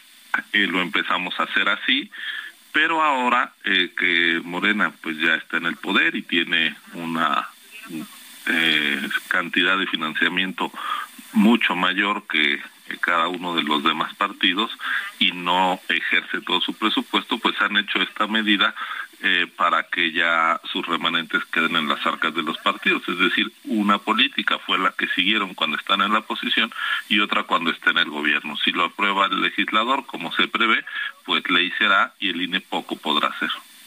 Y, entonces eh, los beneficiarios serán los partidos más grandes, en este caso Morena, ¿no? Pues sí, porque son los que no gastan el dinero ordinario en su totalidad. Estamos hablando de eh, más de 1.500 millones de pesos al año en el caso de Morena que podrá este pues ahorrar eventualmente para las campañas y demás así era antes como les decía este lo que pasa es que eh, Morena impulsó que eso se, se detuviera cuando estaba en la oposición y ahora pues ya no les parece una buena medida eh, por otra parte, Ciro, ayer hubo una disposición, un fallo de la Suprema Corte sobre las disposiciones que permitían a los partidos políticos reintegrar remanentes del financiamiento público federal. ¿Cuál es tu análisis de ese fallo de la Suprema Corte? Mira, te voy a ser honesto, no no lo eh, conozco a, a, detalle. Lo que es importante decir es que también hay que pensar en que hay financiamiento público local, que es casi otro tanto del federal, y una práctica que yo creo que es incorrecta de los partidos es que incluso llegan a enviar eh, recursos de los estados para la, los comités ejecutivos nacionales y es una forma de eh, pues de extraer recursos locales hacia el centro. Ciro, hay un tema también que preocupa mucho y es el presupuesto al Instituto Nacional Electoral. Y bueno, pues tú mencionabas que se puede perjudicar incluso la preparación de la elección presidencial y esto ha llamado mucho la atención. Cuéntanos. Yo creo que ese es el tema más delicado en materia presupuestal. A ver, los partidos están blindados porque la Constitución dice cuál es la fórmula para darles su financiación INE es la institución que tiene que incorporar en su presupuesto el dinero de los partidos, pero en realidad no es dinero del INE. Nosotros somos la ventanilla donde ellos lo van a retirar, pero nosotros no podemos de ahí tocar ni un centavo. Entonces, cada recorte que hay sobre el presupuesto del INE es sobre el presupuesto de operación. Apenas la semana pasada la Corte, eh, la Cámara, eh, votó un dictamen para supuestamente atender la sentencia de la Corte que declaró inconstitucional la reducción del financiamiento del INE de este año. Y pues la mayoría se fue por unos argumentos pues que lejos están de ser de carácter técnico, por ejemplo, dijeron como a otros institutos, organismos autónomos se les ha recortado, pues también al INE se le tiene que recortar. Oigan, no tenemos que analizar cada organismo en función de sus atribuciones. Por ejemplo, en nuestro país no ha dejado de crecer el padrón electoral, las casillas a instalar, no, ellos dicen como en otros lados se ha recortado, recortes y con eso se cumple la sentencia. Bueno, si esa es la lógica, recortar por recortar, este año el recorte fue del 26% del presupuesto operativo del INE, lo cual implicó como ustedes recordarán que no se pudieran instalar todas las casillas de la de la revocación de mandato en abril. Pero si esto se vuelve a hacer en el futuro, puede haber un daño ya a los trabajos de preparación de la elección presidencial de 2024 y eso sí pondría en riesgo pues la gobernabilidad democrática del país. Ciro Murayama, consejero del INE, gracias por tomar nuestra llamada. Gracias a ustedes. Bueno, y vámonos eh, de nuevo con Carlos Navarro desde el Congreso Capitalino. Carlos, a ver si ahora sí ya te escuchamos bien.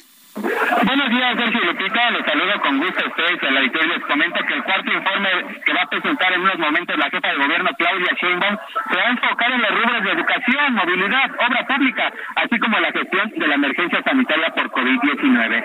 A diferencia de los tres previos, en esta ocasión rendirá cuentas ante el Congreso local este 7 de octubre y no el 17 de septiembre como acostumbraba el Ejecutivo capitalino. Comentarles que en los tres informes anteriores, la jefa de gobierno ha pronunciado más de 21 mil palabras en un lapso de tiempo de 155 minutos y 11 segundos. En estos momentos ya se registra un quórum de 51 diputados, faltan 15 por acercarse aquí al recinto de Donceles y Allende. Comentarles que el formato establecido para esta sesión solemne es, una sesión solemne sencilla, en este caso va a acudir la jefa de gobierno, se va a mandar una comisión para que la reciba, se rinden honores y posteriormente comienzan los posicionamientos parlamentarios. Serán ocho grupos entre asociaciones y grupos parlamentarios, siendo los últimos dos el PAN y Morena. Después, la jefa de gobierno, Claudia Sheinbaum, sin límite de tiempo, estará rindiendo cuentas por su cuarto informe aquí en el Congreso Capitalino. Ya están unos momentos de llegar, ya salió del antiguo Palacio del Ayuntamiento y ya están a la espera de recibirla. Se encuentran miembros de su gabinete legal y ampliado, como el secretario de Obras y Servicios, Jesús Esteva, el secretario de Movilidad, Andrés Layuz, el secretario de Seguridad Ciudadana, Omar García Harfuch, así como la integrante del Senado, Citlari Hernández, también algunos otros funcionarios del gobierno capitalino, y ya, ya llegó también la secretaria de Seguridad y Protección Ciudadana, Rosa Isela Rodríguez, quien será la representante del presidente Andrés Manuel López Obrador en este cuarto informe de gobierno. Este es el reporte que les tengo. Muy bien. Buenos días, Carlos. Luego, buenos días. Y significativo que sea la secretaria de Seguridad Ciudadana, Rosa Isela Rodríguez, la que representa al presidente. Y digo esto porque pues todos sabemos que es una posible candidata de Morena al gobierno de la Ciudad de México. El presidente López Obrador criticó a los miembros del Parlamento Europeo por proponer a su homólogo de Ucrania, Volodymyr Zelensky, para el Premio Nobel de la Paz. Finalmente no se lo dieron, pero sí entre los ganadores estuvo una organización civil, estas que no le gustan al presidente, eh, una organización civil de defensa de los derechos humanos allá en Ucrania. Arlene Ramírez Uresti es internacionalista del Tecno del Tecnológico de Monterrey. Eh, ¿cómo, ¿Cómo interpretar esta posición del presidente de la República ante la propuesta del Parlamento Europeo de que se le diera el Premio Nobel de la Paz a Zelensky? Arlen. ¿Nos escuchas? Bueno, hemos tenido este eh, tipo de problemas. En fin, vamos, ¿te parece, Lupita, mejor aún en resumen de la información más importante? Adelante. Son las 9.49. Y sí, en su conferencia de prensa de esta mañana, el presidente López Obrador descartó que tras la matanza registrada en San Miguel Totolapan, en Guerrero, se vaya a reforzar la seguridad en la región de Tierra Caliente. Es que no es un asunto de autoridades locales, es un asunto gravísimo donde pierden la vida 20 personas. Eso no está para acuerdos, eso está para investigación y para que se aplique la ley. Entonces, reforzamiento es descartado por el momento. Sí, y se ha estado eh, atendiendo la zona. Y a través de Twitter, el canciller Marcelo Ebrard se dijo dispuesto a trabajar con la próxima titular de la Secretaría de Economía, Raquel Buenrostro, en las negociaciones con Estados Unidos, la Unión Europea, Ecuador, Corea del Sur y otros países.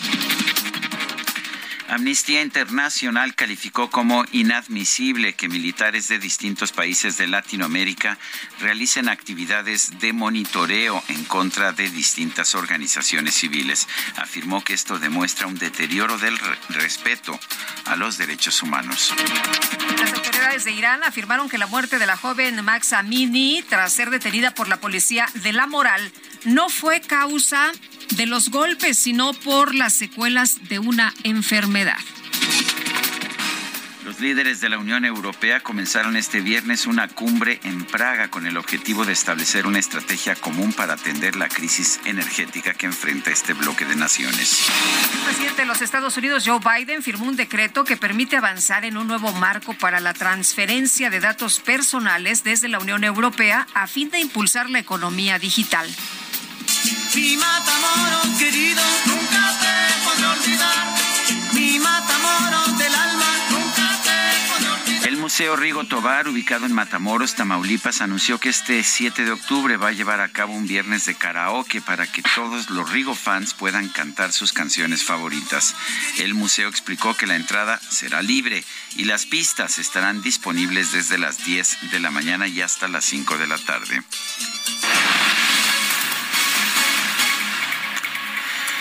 Bueno, y ahora sí vamos con Arlén Ramírez Uresti, internacionalista del Tecnológico de Monterrey. Arlén, cuéntanos eh, qué piensas de esta, eh, pues, de esta declaración del presidente de que es incorrecto que el Parlamento Europeo haya propuesto a Vladimir Zelensky como candidato al Premio Nobel de la Paz.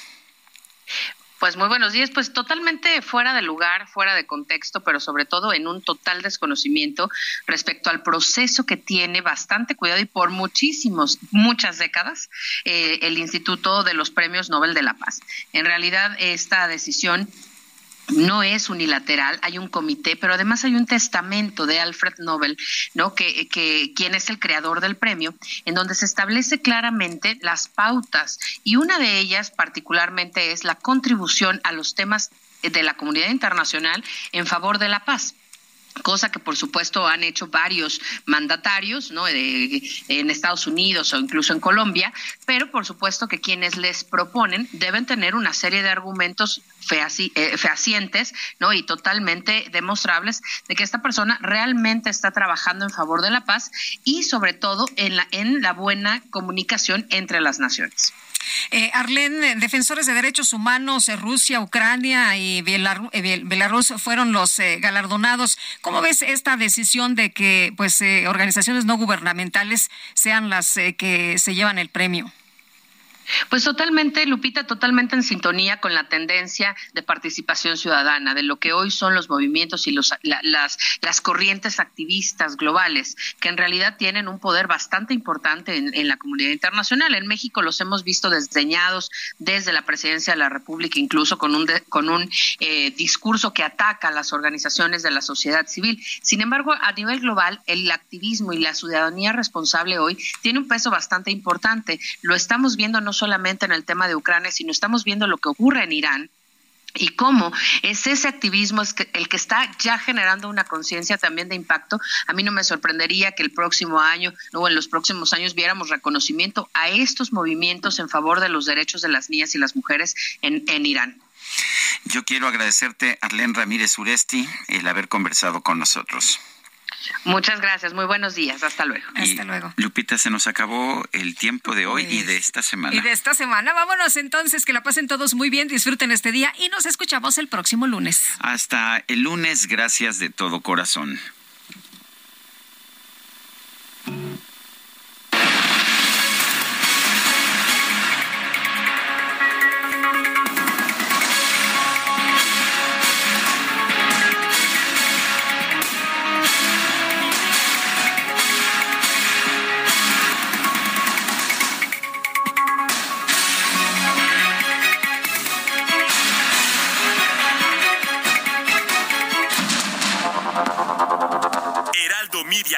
Presentó Sergio Sarmiento y Lupita Juárez.